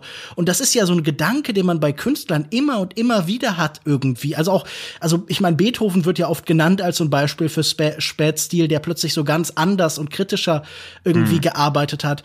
Und deshalb finde ich das so schade, wenn Leute so versumpfen und dann so in dieser Reproduktion stecken bleiben. Und Terry Gilliam versucht ja wirklich immer noch einfach noch mal das zu machen, was er irgendwie die ganze Zeit gemacht hat. Und das ist halt immer ja, schade. Ja, und auch so, auch auch Ridley Scott, also ich glaube, der hat halt einfach Bock zu machen, ja. zu machen, zu machen, aber es wird halt immer, Lars Duel war nochmal so ein achtbarer Versuch, ein bisschen da so rauszubrechen, aber es interessiert mich immer weniger, was er da macht. Und für ihn, er hat alles erreicht, also er wird halt einfach Bock haben, Sachen ja. zu machen, aber dieses, um mal Schlingensief reinzubringen, dieses Scheitern als Chance, also das sehe ich leider bei vielen Regisseuren dann gar nicht, also dass sie einmal scheitern und dann wieder so back on track kommen oder nach so einer Durststrecke dann auf einmal ihren besten Film abliefern, wo man schon dachte, okay, ihre Frühwerk war schon das, was so am krassesten war, das sehe ich jetzt halt auch irgendwie nicht. Also auch bei jemandem wie Paul Thomas Anderson ist halt auch, wo ich jeden Film immer noch mit Genuss sehe, aber dass er jetzt, glaube ich, so den größten Film noch in sich hat, habe ich jetzt persönlich auch nicht die Hoffnung oder die Erwartungshaltung. Also ich glaube, man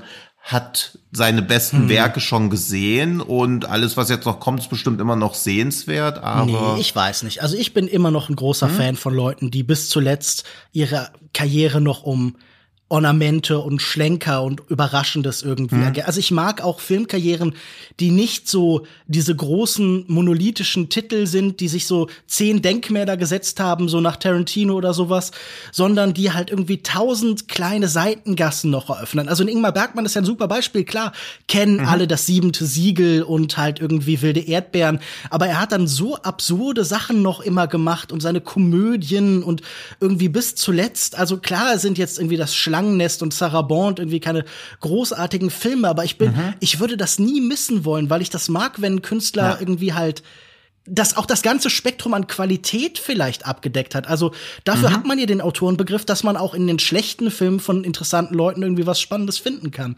Und ich habe da immer ja. Freude dran. Also ich nicht auch, immer, ich habe zuletzt so ein paar Komödien von Ingmar hm. Bergmann gesehen und dachte so, ach ja, muss auch nicht alles sein, aber oft. Ja, das, da finde ich, ist halt William Friedkin auch so ein Paradebeispiel. Also selbst sowas wie, wie Jade, was für tolle Einfälle der hat. Also auch die langsamste Verfolgungsjagd der Welt in dem Film, mega gut. Und dann halt so Filme wie Buck, der meiner Meinung nach komplett unterschätzt ist, mhm. weil wie viel der halt vorausgesehen hat mit dieser ganz Verschwörungstheorie Para Paranoia in Amerika, der da sehr früh dran war. Und ich glaube auch zu früh. Deswegen wurde er, glaube ich, eher so ein bisschen so ein schrulliges, eigenwilliges Kammerspiel wahrgenommen. Aber das wäre so ein Film, wo es mich schon die ganze Zeit Zeit wundert, warum der nicht wiederentdeckt wird. Ja, würde doch jetzt.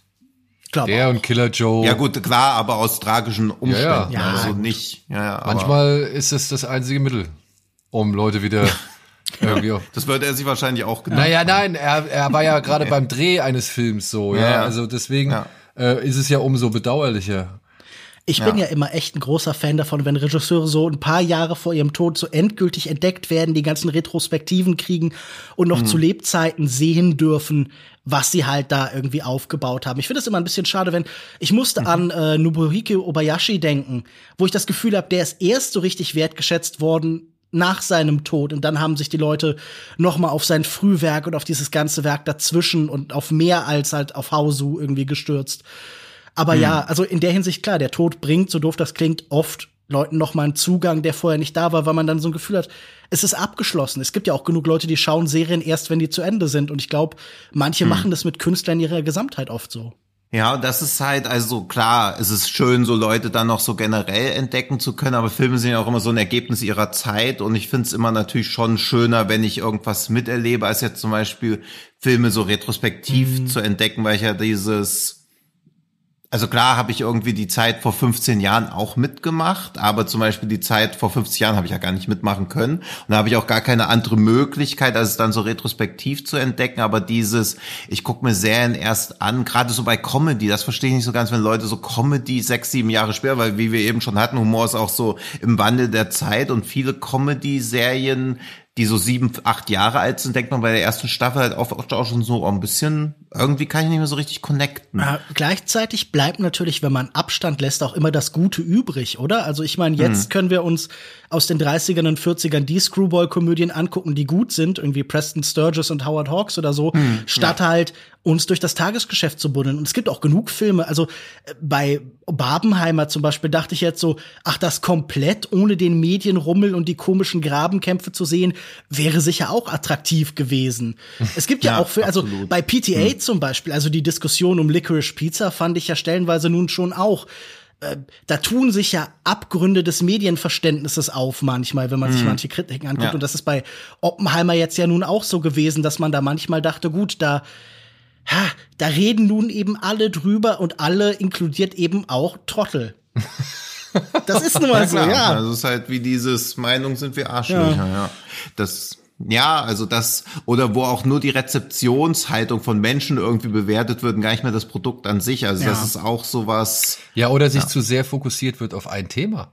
Ja. ja. Also ich meine, man ja, kann ja, Barbie natürlich anhand des Feminismus abarbeiten, so keine Frage, ist ja alles cool. Aber da schön. ist mehr, ja. Aber da ist mehr und ja. das das mehr hat vielleicht auch ein paar kritische Punkte oder beinhaltet auch ein paar kritische Punkte und bei Oppenheimer genauso. Ja, aber ich finde es halt auch ein bisschen immer schade, dann, und das ist, glaube ich, dann der Fluch von Leuten, die tatsächlich eben wie ein Scorsese, wie ein Nolan, wie ein Ari Aster, nee, nicht Ari Aster, wie ein Wes Anderson, wie ein Michael Bay, die in der Lage sind, sich, sag ich mal, in eigenen Stil zu erarbeiten und irgendwie zu kreieren, wenn die dann halt nur immer auf diesen einen Stil reduziert wird, ohne irgendwie drauf zu gucken, was wollen die da eigentlich gerade erzählen oder was haben sie eigentlich gerade mhm. erzählt, so, ja. Das fand ich bei, das wurde jetzt anhand gerade dieser beiden Filme wieder mal richtig für mich offensichtlich, dass ähm, es wieder eine ganze Menge an, an, an Kritik gab, die war eigentlich schon vorher da. Also die, die, die hätte keinen Oppenheimer gebraucht. Die hättest du auch äh, schon vorher formulieren können, ohne dass der Film Oppenheimer heißt. Ja zum Beispiel. Ja, ja, aber jetzt haben es halt so viele Leute gesehen. Also da spielt ja wieder rein, wenn die Leute zweieinhalb Filme pro Jahr statistisch sehen, haben sie halt Oppenheimer, Barbie und noch die Hälfte von Insidious 5 oder so geguckt. Und deswegen kommt dann so auf einmal auch, ja, Deswegen kommt dann halt auch einfach wieder so diese Diskussion auf, die wir schon so, wo wir denken, ja, okay, das ist doch schon seit eineinhalb, zwei Jahren jetzt immer so ein Thema, aber jetzt schwappt es halt so endgültig hoch, wo wir dann ja fast schon wieder so nicht gesättigt sind, aber halt so denken, oh nein, jetzt kommt dieser Diskurs so in der, also wenn ein Diskurs dann so in der breiten Masse ankommt, mit dem man sich dann schon längere Zeit auseinandersetzt, kann es ja so ein bisschen ermüdend sein. Ja. ja, es hängt nicht so viel dran, wie wenn man sich andere Diskussionen in den USA anguckt. Also wenn ich mir die Diskussion hm. um American Sniper irgendwie in Erinnerung rufe oder sowas, ja. das ist natürlich dann oft sehr äh, nochmal erhitzter geführt worden, als wenn hier Leute überlegen, ob Barbie jetzt feministisch genug oder nicht ist. Das hm. ist dann vielleicht deshalb, ich meine, man erduldet's ja auch. Aber ja, ich glaube, das ist natürlich halt auch einfach ein Fakt von bestimmten Regisseuren. Man hat manchmal das Gefühl, die können auch von so Einzelthesen, von so Vorwürfen so richtig platt gemacht werden. Also ich hm. weiß, ich habe natürlich für diesen Podcast hier auch an M. Night Shyamalan gedacht, der ja auch so ja. seine Auf- und Abbewegungen hat, der eine Phase hatte, wo man definitiv sagen würde, der war früher mal gut und ist jetzt schlecht. Das war die allgemeine Position. Und manchmal verdichtet sich das so sehr, dass das wirklich wie ein Stein auf denen lastet und auch, dass, dass auch deren hm. Filme nur noch Reaktion auf eine öffentliche Wahrnehmung sein können. Und das ist halt schwierig. Das erlebe ich immer bei Künstlern, wenn Künstler nur noch reagieren können. Hier in Michel Welbeck oder so als Autor hat irgendwann mhm. so stark den Diskurs um sich erlebt, dass all seine Texte nur noch Reaktion drauf sein könnten, wie öffentlich wahrgenommen wird. Und ich glaube, das tut Künstler nie gut, wenn sie nur noch im Austausch mit der Tagespresse stehen. Und ich glaube, da ist Shyamalan ein Beispiel für, der irgendwann nur noch für und gegen äh, die Kritiken und das Bild von sich gearbeitet hat. Und es wird noch hm. schlimmer. Ja. Es wird noch schlimmer, wenn du in einem Konzern oder in einer großen, in einem großen Studio drin hängst, das dann halt nochmal Einfluss drauf nimmt und dann eher so tut uns leid Geschichten macht, wie halt zum Beispiel ein Star Wars 9 oder, mhm. oder naja, oder so, so ein, so ein, auch so ein Mischmasch aus Nostalgie und neu und irgendwie noch was eigenes und irgendwie am Ende kommt eine Soße bei raus, die keiner mehr identifizieren kann, wie Jurassic World 3 oder so Sachen, ja. Also, weißt du, also das sind so diese, diese, da werden Filme aus völlig anderen Entscheidungen getroffen, als ich möchte geile Geschichte erzählen, so. Und, und, äh, oder es werden Filme benutzt, um Fehler in der Vergangenheit zu korrigieren, weil man damit glaubt, man erreicht die Zielgruppe besser oder man, man, man kann die Zielgruppe jetzt wieder zufriedener stellen oder, oder, oder wieder milde stimmen oder sonst irgendwas. Und ich glaube, das sind ja auch das sind Ansätze, die gab es früher nicht in dieser Art, wie es sie heute heutzutage gibt. Und das sind meiner Ansicht nach halt auch leider nicht die besten Ansätze, um einen Film zu machen. Hm. Na, ich glaube, Studiodruck und Notes und Vorstellungen, was gut zu vermarkten ist, gab es immer. Aber klar, wir leben in einer Zeit, in der das noch mal klarer quantifiziert und eingeordnet und verarbeitet ist. Ja, aber die, die, die Spielräume sind kleiner geworden. Zwei Regisseure meiner Ansicht nach, die bislang jetzt schon auch für eine gewisse Qualität und für eine gewisse, für einen gewissen Anstieg oder für ein gewisses Ausleben ihrer, ihrer Stilistik stehen, äh, oder beziehungsweise für einen die sich einen derartigen Status erarbeitet haben, dass sie erstmal mit viel Geld oder auf hohem Budget, sag ich mal, Dinge ausleben dürfen, von denen andere Regisseure nur träumen könnten, sind halt zum Beispiel ein Christopher Nolan und ohne ihn damit zu vergleichen zu wollen oder halt ein Stanley Kubrick. Die waren auch Teil eines Studiosystems oder sind Teil eines mhm. Studiosystems lange gewesen und ähm, genossen dort aufgrund ihrer, ja, ihrer Fähigkeiten, ihrer Zugkraft und der Filme, die sie abgeliefert haben, natürlich eine gewisse Freiheit. Ja, und auch da hm. trotzdem gab es ja gewisses, äh, gewisse, ja, das, was ihr vorhin mit diesem One for You, One for Them äh, beschrieben hat. Da gab es gewisse Regeln, denn ein Nolan hätte ein Inception zum Beispiel auch nicht machen dürfen, wenn er nicht zugesagt hätte, noch einen dritten Batman-Film zu machen. So. Hm. Und ich glaube auch, dass da jetzt also diese Studiozwänge jetzt auch deutlich krasser ja. sind. Also Kubrick musste sich nie Gedanken darüber machen, wie sein Film in China wohl funktionieren wird hm. oder was die chinesischen Geldgeber von seinen Plänen halten. Also ich glaube, dass je mehr Kohle gebraucht wird, beziehungsweise je globaler ein Film funktionieren muss, desto schwieriger wird es da auch wirklich so, dieses Auteur-Ding wirklich durchzuziehen. Und um nochmal einen Namen in den Raum zu werfen, haben wir Steven Soderbergh verloren oder hatten wir den eh nie? Oh, Steven Soderbergh ist doch viel zu komplex in seinen Auf- und Abbewegungen. Auch jemand, der immer in den mhm. Produktionsmitteln außerhalb des Studios gearbeitet hat. Klar, der, weißt du, der auch so eine ganz krasse Bandbreite von total abseitigen mhm. Kunstfilmen und großen Studiokrachern, wie halt diesen Oceans-Filmen hat und so, der jetzt so ganz eigen seine Serien dreht, der immer, der schon achtmal seine Karriere beendet hat und dann immer wieder mhm. aufpoppt. Also, ich finde, Steven Soderbergh ist für mich nie eine Enttäuschung gewesen, sondern Steven Soderbergh ist für mich so sehr Achterbahn auf auf und ab, dass ich immer gespannt mhm. bin, was jetzt als nächstes kommt. Und ich meine, irgendwie, da waren ja auch immer wieder Filme dabei, die schon auch irgendwie was Interessantes haben. Also irgendwie Logan Lucky und auch, weil, ja. wenn er dann anfängt, jetzt da seine super digitalen Handyfilme irgendwie zu drehen, wie Unsane oder High Flying Bird oder so, die sind nicht immer für mich ganz nach meinem Geschmack, aber da ist jemand, wo ich bin so, der ist immer bereit zu experimentieren, Risiken einzugehen. Ich bin definitiv pro Steven Soderbergh und glaube, wir haben den nicht verloren. Wenn, dann ich haben nämlich die, die auch, also, ihn verloren. Das, die Studios haben ihn so ein bisschen verloren. ja. Ich glaube auch, weil bei ihm ist halt oft so, also so one for me, one for you, manchmal aber auch so three for me und nothing for you. Also er ist sehr eklektisch in dem, was er da so macht. Weil sowas, shit. Fuck ja. you. Ja, und eben, und diese, und besonders schön ist ja sowas wie Magic Mike, was so für ihn und fürs Studio ist. Also ich glaube, da liefert er immer so ja. die interessantesten Sachen ab, wenn er versucht, alle glücklich zu stellen, was ja meistens so bei den meisten schief geht. Wenn du so Everybody's Darling sein willst, aber sowas wie Magic Mike, dass eben sowas gelingt, direkt danach Side Effects. Und dann kommt halt wieder dieser Behind the Candelabra, wo man so denkt, okay, drei komplett unterschiedliche Filme, aber ich nehme ihm voll ab, dass er auf alles Bock hatte und auch an, bei keinem davon kommt Kompromisse gemacht hat. Also er hat sich da eine sehr komfortable Nische irgendwie eingerichtet, wo er, glaube ich, super happy ist, ohne irgendwelche Kompromisse für Studios naja, zu machen. Dann Magic Mike 3. ja, habe ich gesehen, aber auch klar, aber auch das ist ja wieder dieses, wenn du nicht mal scheiterst bei irgendwas, und er hat halt zwei Filme davon gemacht, und der dritte geht halt in die Hose, weil wie wirst du sowas, also wie wirst du sowas wie ein Magic Mike Franchise beenden? Das Geht ja, also es ist ja, es steht ja auch nichts auf dem Spiel, dann kommen halt weniger Leute zu deiner Männer-Strip-Show. Also was ist, what, what's at stake? Der erste Film ist so ein Phänomen. Das ist doch so ein melancholischer hm. Film über diese Arbeitswelt, die das auch nicht glamourös darstellt und so. Hm. Also der Erfolg von Magic Mike ist schon super faszinierend, finde ich. Mhm. Ähm, ich würde noch mal einen Regisseur ins Rennen schmeißen wollen, ähm, den wir noch bisher gar nicht genannt haben, der aber auch ein ähnlich auf und ähnliches Auf und Ab meiner Ansicht nach abgeliefert hat, obwohl es mach uns ein Quiz. Ein Quiz. Ja, ich meine, wir ja. könnten ja auch mal langsam hier zum Ende kommen. Ja, wie, wie mache ich das? Wie verpacke ich das am besten in ein Quiz? Hm. hm. Oh, das wäre jetzt wilde Spekulation. Also, also sagen wir so, das Thema Religion durchzieht seine Werke bislang sehr stark. Hä, Terence Malick haben wir doch schon. Nein, du Äh, ich, es gibt noch einen Regisseur, der was mit Religion macht. Martin Scorsese hatten wir auch schon. Ja. ja Abel Ferrara war auch schon Thema. Aber den hatten wir halt bisher noch nicht. Ach, haben wir noch nicht über den geredet? Stimmt, ah, okay. ja. Nee, der ist war der noch nicht. Also ich habe einmal nee. an ihn gedacht, okay. aber.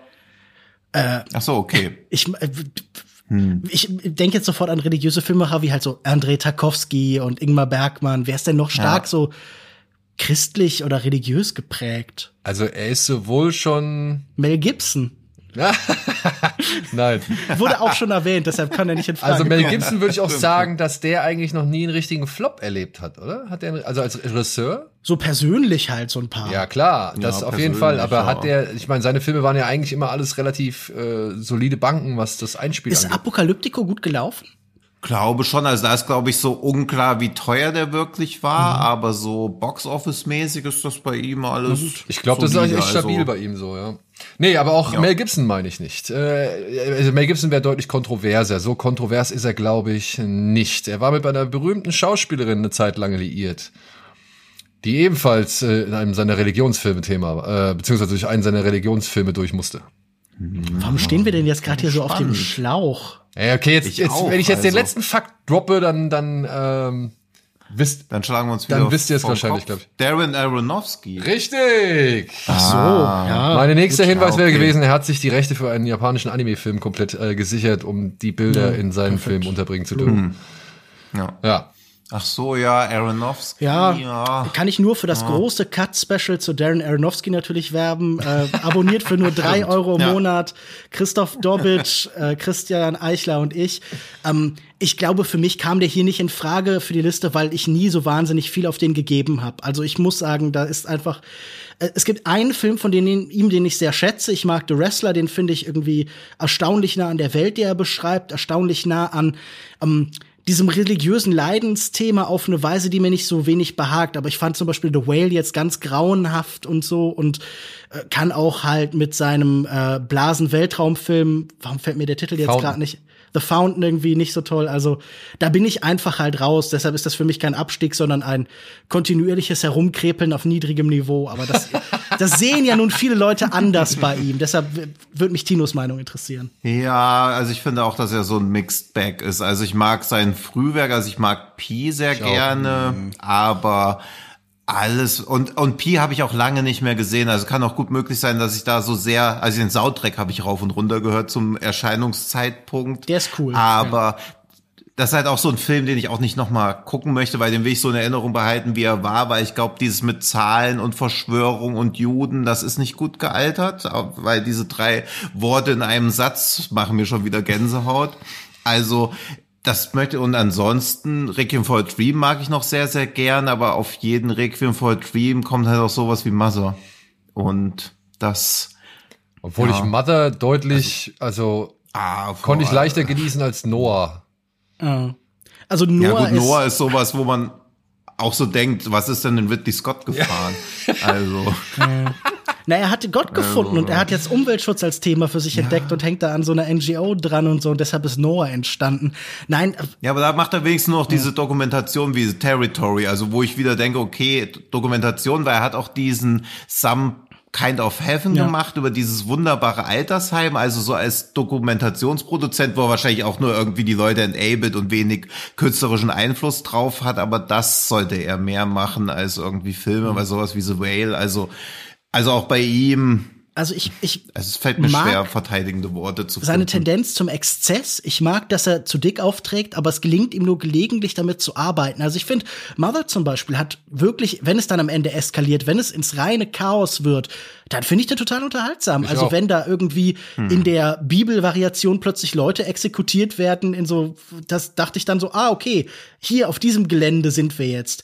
Wo dann auch die Metaphorik die ja so simpel ist, plötzlich halt irgendwie so ins Absurde kippt. Da macht es Spaß. Aber ich finde, er kann diese melodramatischen Tendenzen selten erden, selten damit arbeiten, ohne einfach sich so komplett über diese Figuren zu erheben. Also ich finde auch, keine Ahnung, selbst ein Whale oder so sind so sehr Schlachtvieh für ihn, so sehr Leidensmännchen, die nicht viel anderes machen als eben leiden für uns als Zuschauer, dass mir das nie so richtig behagt hat. Aber ich, ich verstehe schon, dass dieser stilistische Überschwang halt Leute begeistern kann. Für mich war es nicht. Ja. Irgendwie hm. was. Gut. Aber ich hoffe, für euch war das da draußen ein relativ interessanter Talk zu diesem Thema. Gibt es noch irgendwas, was wir hier unbedingt mit erwähnen sollten oder habt ihr also haben, haben wir eurer Meinung nach? Ich kann noch einen Schrecken vom Amazon machen. Wunderbar, Klar, das ist gern. doch ein schöner Abschluss. Vielleicht doch Ja. noch mal kurz ein kleines Fass aufgemacht. Aber erstaunlich, dass wir tatsächlich nicht eine Frau bislang hier äh, hatten, die, sag Ähm, Ich mal, hatte auf welche die, auf meiner Liste. ja, welche? Jennifer Kent zum Beispiel fand ich einen ziemlichen Abstieg nach Babadook mit äh, The Nightingale.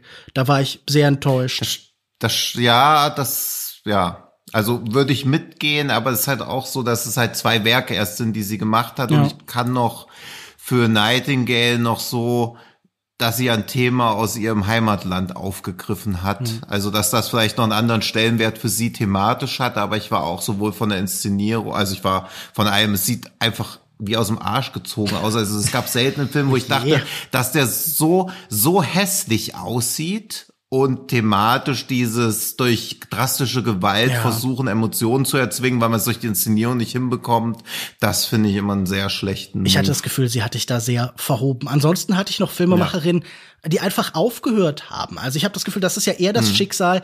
Äh, Männer bekommen in der Regel halt mehr Chancen. Wir haben ja, Ja. hier schon ein paar Leute genannt, die dabei auch beim zweiten, dritten, vierten Mal noch weitermachen durften. Aber ich dachte zum Beispiel an Annabella, die ich finde äh, ganz faszinierende Mhm. Filme mit zum Beispiel The Love Witch gemacht hat, diese 70er so Mhm. Horror-Hommagen.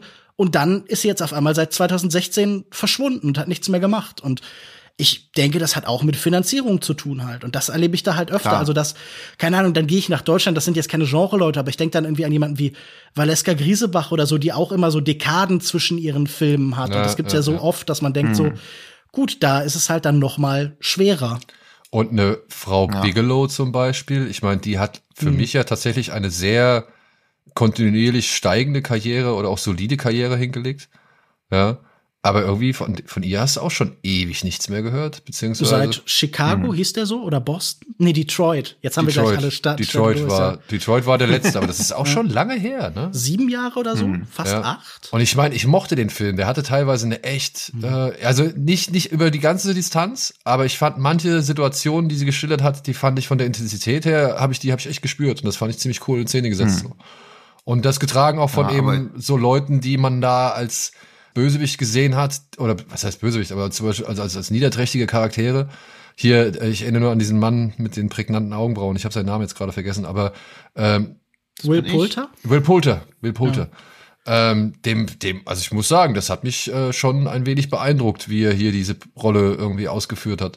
Ich vermisse sie als Filmemacherin sehr. Also ich liebe Point Break, ich finde Strange Days toll, ich mag Near Dark sehr, sehr gern Ja, und ja. Äh, enorm schade, dass sie nicht mehr so präsent ist. Das wäre definitiv jemand, wo man denken müsste, gerade als erste Oscar-Gewinnerin und so mü- müsstest, oder ein, also eine der früheren, ich meine, Lina Wertmüller und so gibt's natürlich noch. Ich weiß gerade nicht, ob sie gewonnen hat oder nur nominiert war. Aber ja, das ist schon eine kleine Tragödie, dass es scheinbar so sehr an an James Cameron auch hing mit der Finanzierung, weil darüber sind ja einige der Filme entstanden und so.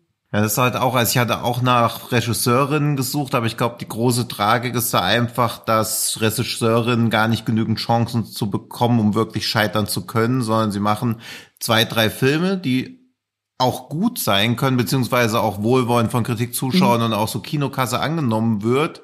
Aber dann kommt ein Fehlschlag und dann verschwinden sie einfach. Also sie verglühen quasi einfach, ohne noch mit so einem Knall zu enden oder immer wieder einen Film zu machen, wo man so denkt, okay, jetzt schon wieder so eine Gurke. Das Ja, oder halt es nicht. dauert halt ewig, ne? So eine Jane Champion, Campion, äh, mit, ne, muss dann erst mal einen Netflix-Film machen, um wieder irgendwie so ein bisschen in, Ja, und die hat ja auch einen super Output. Lynn Ramsey hat jetzt auch wieder nichts gemacht und zwischen Redcatcher und We Need to Talk About Kevin liegen zwölf Jahre, dann waren es fünf Jahre bis äh, Beautiful Day, das ist ganz okay, aber wirklich angekündigt ist nichts. Wisst ihr, wen ich auf der Also- Liste hatte an weiblichen Regisseurinnen? Ich hatte noch äh, Anna, Anna Lily Amipur, die Ah. mit A Girl Walks Home Alone Ja. at Night äh, für mich doch Ja, so ein stimmt. eindrückliches, sagen wir, Debüt, einen interessanten Einstand gefunden hat und dann mit The Bad Batch irgendwie für mich mich völlig verloren hat und äh, Mona Lisa and the Blood Moon von vor zwei Jahren, ich glaube letztes Jahr erst hier zu sehen, ging dann ein bisschen in die richtige Richtung, aber irgendwie hatte ich da, das war für mich auch wieder so ein Fall, wo das ursprüngliche Werk so in sich geschlossen, so enigmatisch war und alles, was dann darüber hinaus an Überbau geschaffen worden ist, eher geschadet als genützt hat. Ja. Ja. Also sehe ich, sehe ich genauso. Ich fand den, den Girl Walks Home Alone, den fand ich echt stark. Den habe ich sehr Ja, genossen. ebenso. Und Bad Batch saß ich davor und mir gedacht, was möchtest du von mir? So, also ich, ich verstehe es nicht so, ja. Also mit allem, was da drin ist. Ja, und dieser und dieser Blood Moon, das ist so ein typisches Beispiel von Filmen, wo ich so denke, oh, ich habe so bereut, den geguckt zu haben, aber ich verstehe, warum Leute da ein Appeal drin finden. Und sie hat ja wenigstens dann noch, also sie hat ja bei Briar Patch Regie geführt, was ich ja nach wie vor für eine sehr unterschätzte Serie halte. Und in diesem Kabinett der Kuriositäten von Guillermo del Toro hat sie auch Stimmt, eigentlich, finde ich, die ja, ist jetzt ein bisschen müßig, aber ich würde sagen, die zweitbeste Episode gemacht. Also immerhin arbeitet sie noch, aber natürlich auch eher im TV- oder Serienbereich und ob noch mal ein Film kommt, weil man ja auch gesehen hat, es sind halt wirklich kleine Werke. Ja. Also die ja auch an den Kinokassen nichts. Also es ist halt bemerkenswert, weil A Girl Walks Home Alone at Night so ein Erfolg war und auch die Beteiligten hinter den Kulissen dann noch so bemerkenswert waren, aber auch sie ist halt leider so eine komplette Ausnahme. Die Wachowski-Schwestern wären vielleicht noch ein Beispiel von Filmeschaffenden, die halt früh in ihrer Karriere die Leute sehr beeindruckt haben und danach immer sehr umstritten waren. Also ich glaube, es gibt sehr starke Verfechter für diesen Matrix-Film, äh, Resurrections heißt der, richtig? Ähm, Und ich glaube, es wird, das ist auch so ein klassischer Fall von einem Film, den in zehn Jahren, in 15 Jahren immer wieder Leute so in ins Angebot bringen werden und sagen, hey, ist der nicht doch grandios Ja, oder so, so? aber ich habe das Gefühl, für die breitere Öffentlichkeit ähm, sind sie so ein bisschen durch. Vor allem, Ja, sowas wie Speed Racer wird ja jetzt auch immer Ja. wieder genannt als verkanntes Meisterwerk Definitiv. und so. Das gibt sehr viele Ja. Stimmen und ich glaube, ähm, Ja, ich also verstehe auf jeden Fall auch ihre Argumente. keine Woche, bis der erwähnt wird. Immer. aber glaubt ihr, glaubt ihr, wenn, wenn die Wachowski-Schwestern damals schon Schwestern gewesen wären und wären da mit Matrix angekommen, dass der Film noch heute, also dass das Licht der Welt, der Leinwand erblickt hätte?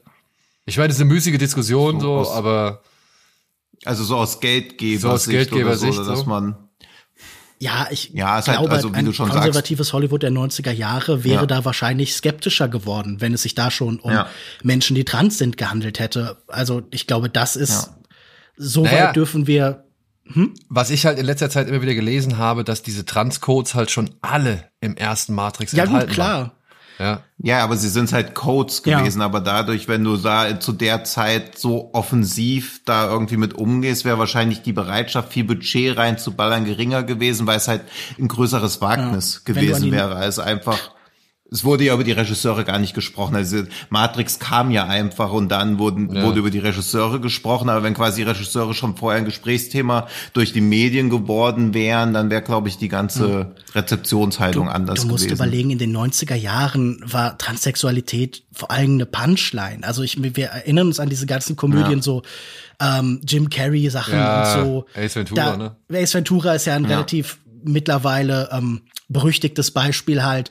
Und der Zeitgeist war nun dort ganz woanders. Ich glaube, Hm. selbst heute, wenn sie mit so einem Projekt ankommen würde, würde das sofort in nischigere, kleinbudgetiertere Märkte halt irgendwie abgedrängt. Also ich meine, wie viele Transpersonen sind heute berühmte Filmemacher? Der K, das ist ja ein, wirklich ein, ein überschaubares Portfolio. ein sehr überschaubares, würde ich sagen. Ja. Gut, dann kommen wir doch mal schon zum Dann mache ich noch kurz Abschluss. den Genau, das Schrecken Quiz. vom Amazon. Glitschig, giftig, euphorisch. Der Schrecken vom Amazon. So, also, es ist eine Ein-Sterne-Bewertung, was mutmaßen lässt, dass, also ich, bei Lukas weiß ich immer nicht so, was er gut und schlecht findet. Also waren schon viele freudige und auch negative Überraschungen dabei. Ich mutmaße aber auch, dass du den Film zumindest wertschätzt. Du, du und bist immer noch Daniel bin nicht ich ganz darüber er hinweg, als wir in The. Lighthouse im Podcast zusammensitzen und ich nicht so begeistert war. Ja, wo ich so, wo ich so dachte, nee, ich dachte so, das war ja der erste Katz, der erste Katz-Podcast, wo ich so dachte, ja, okay, wir reden jetzt über The Lighthouse. Wie, wie lang soll denn dieser Podcast gehen? Zehn Minuten? wir, weißt, wir klopfen uns alle auf die Und Schultern, sagen, das wird super und dann ist fertig. Ja, und dann habe ich aber mein blaues Wunder erlebt.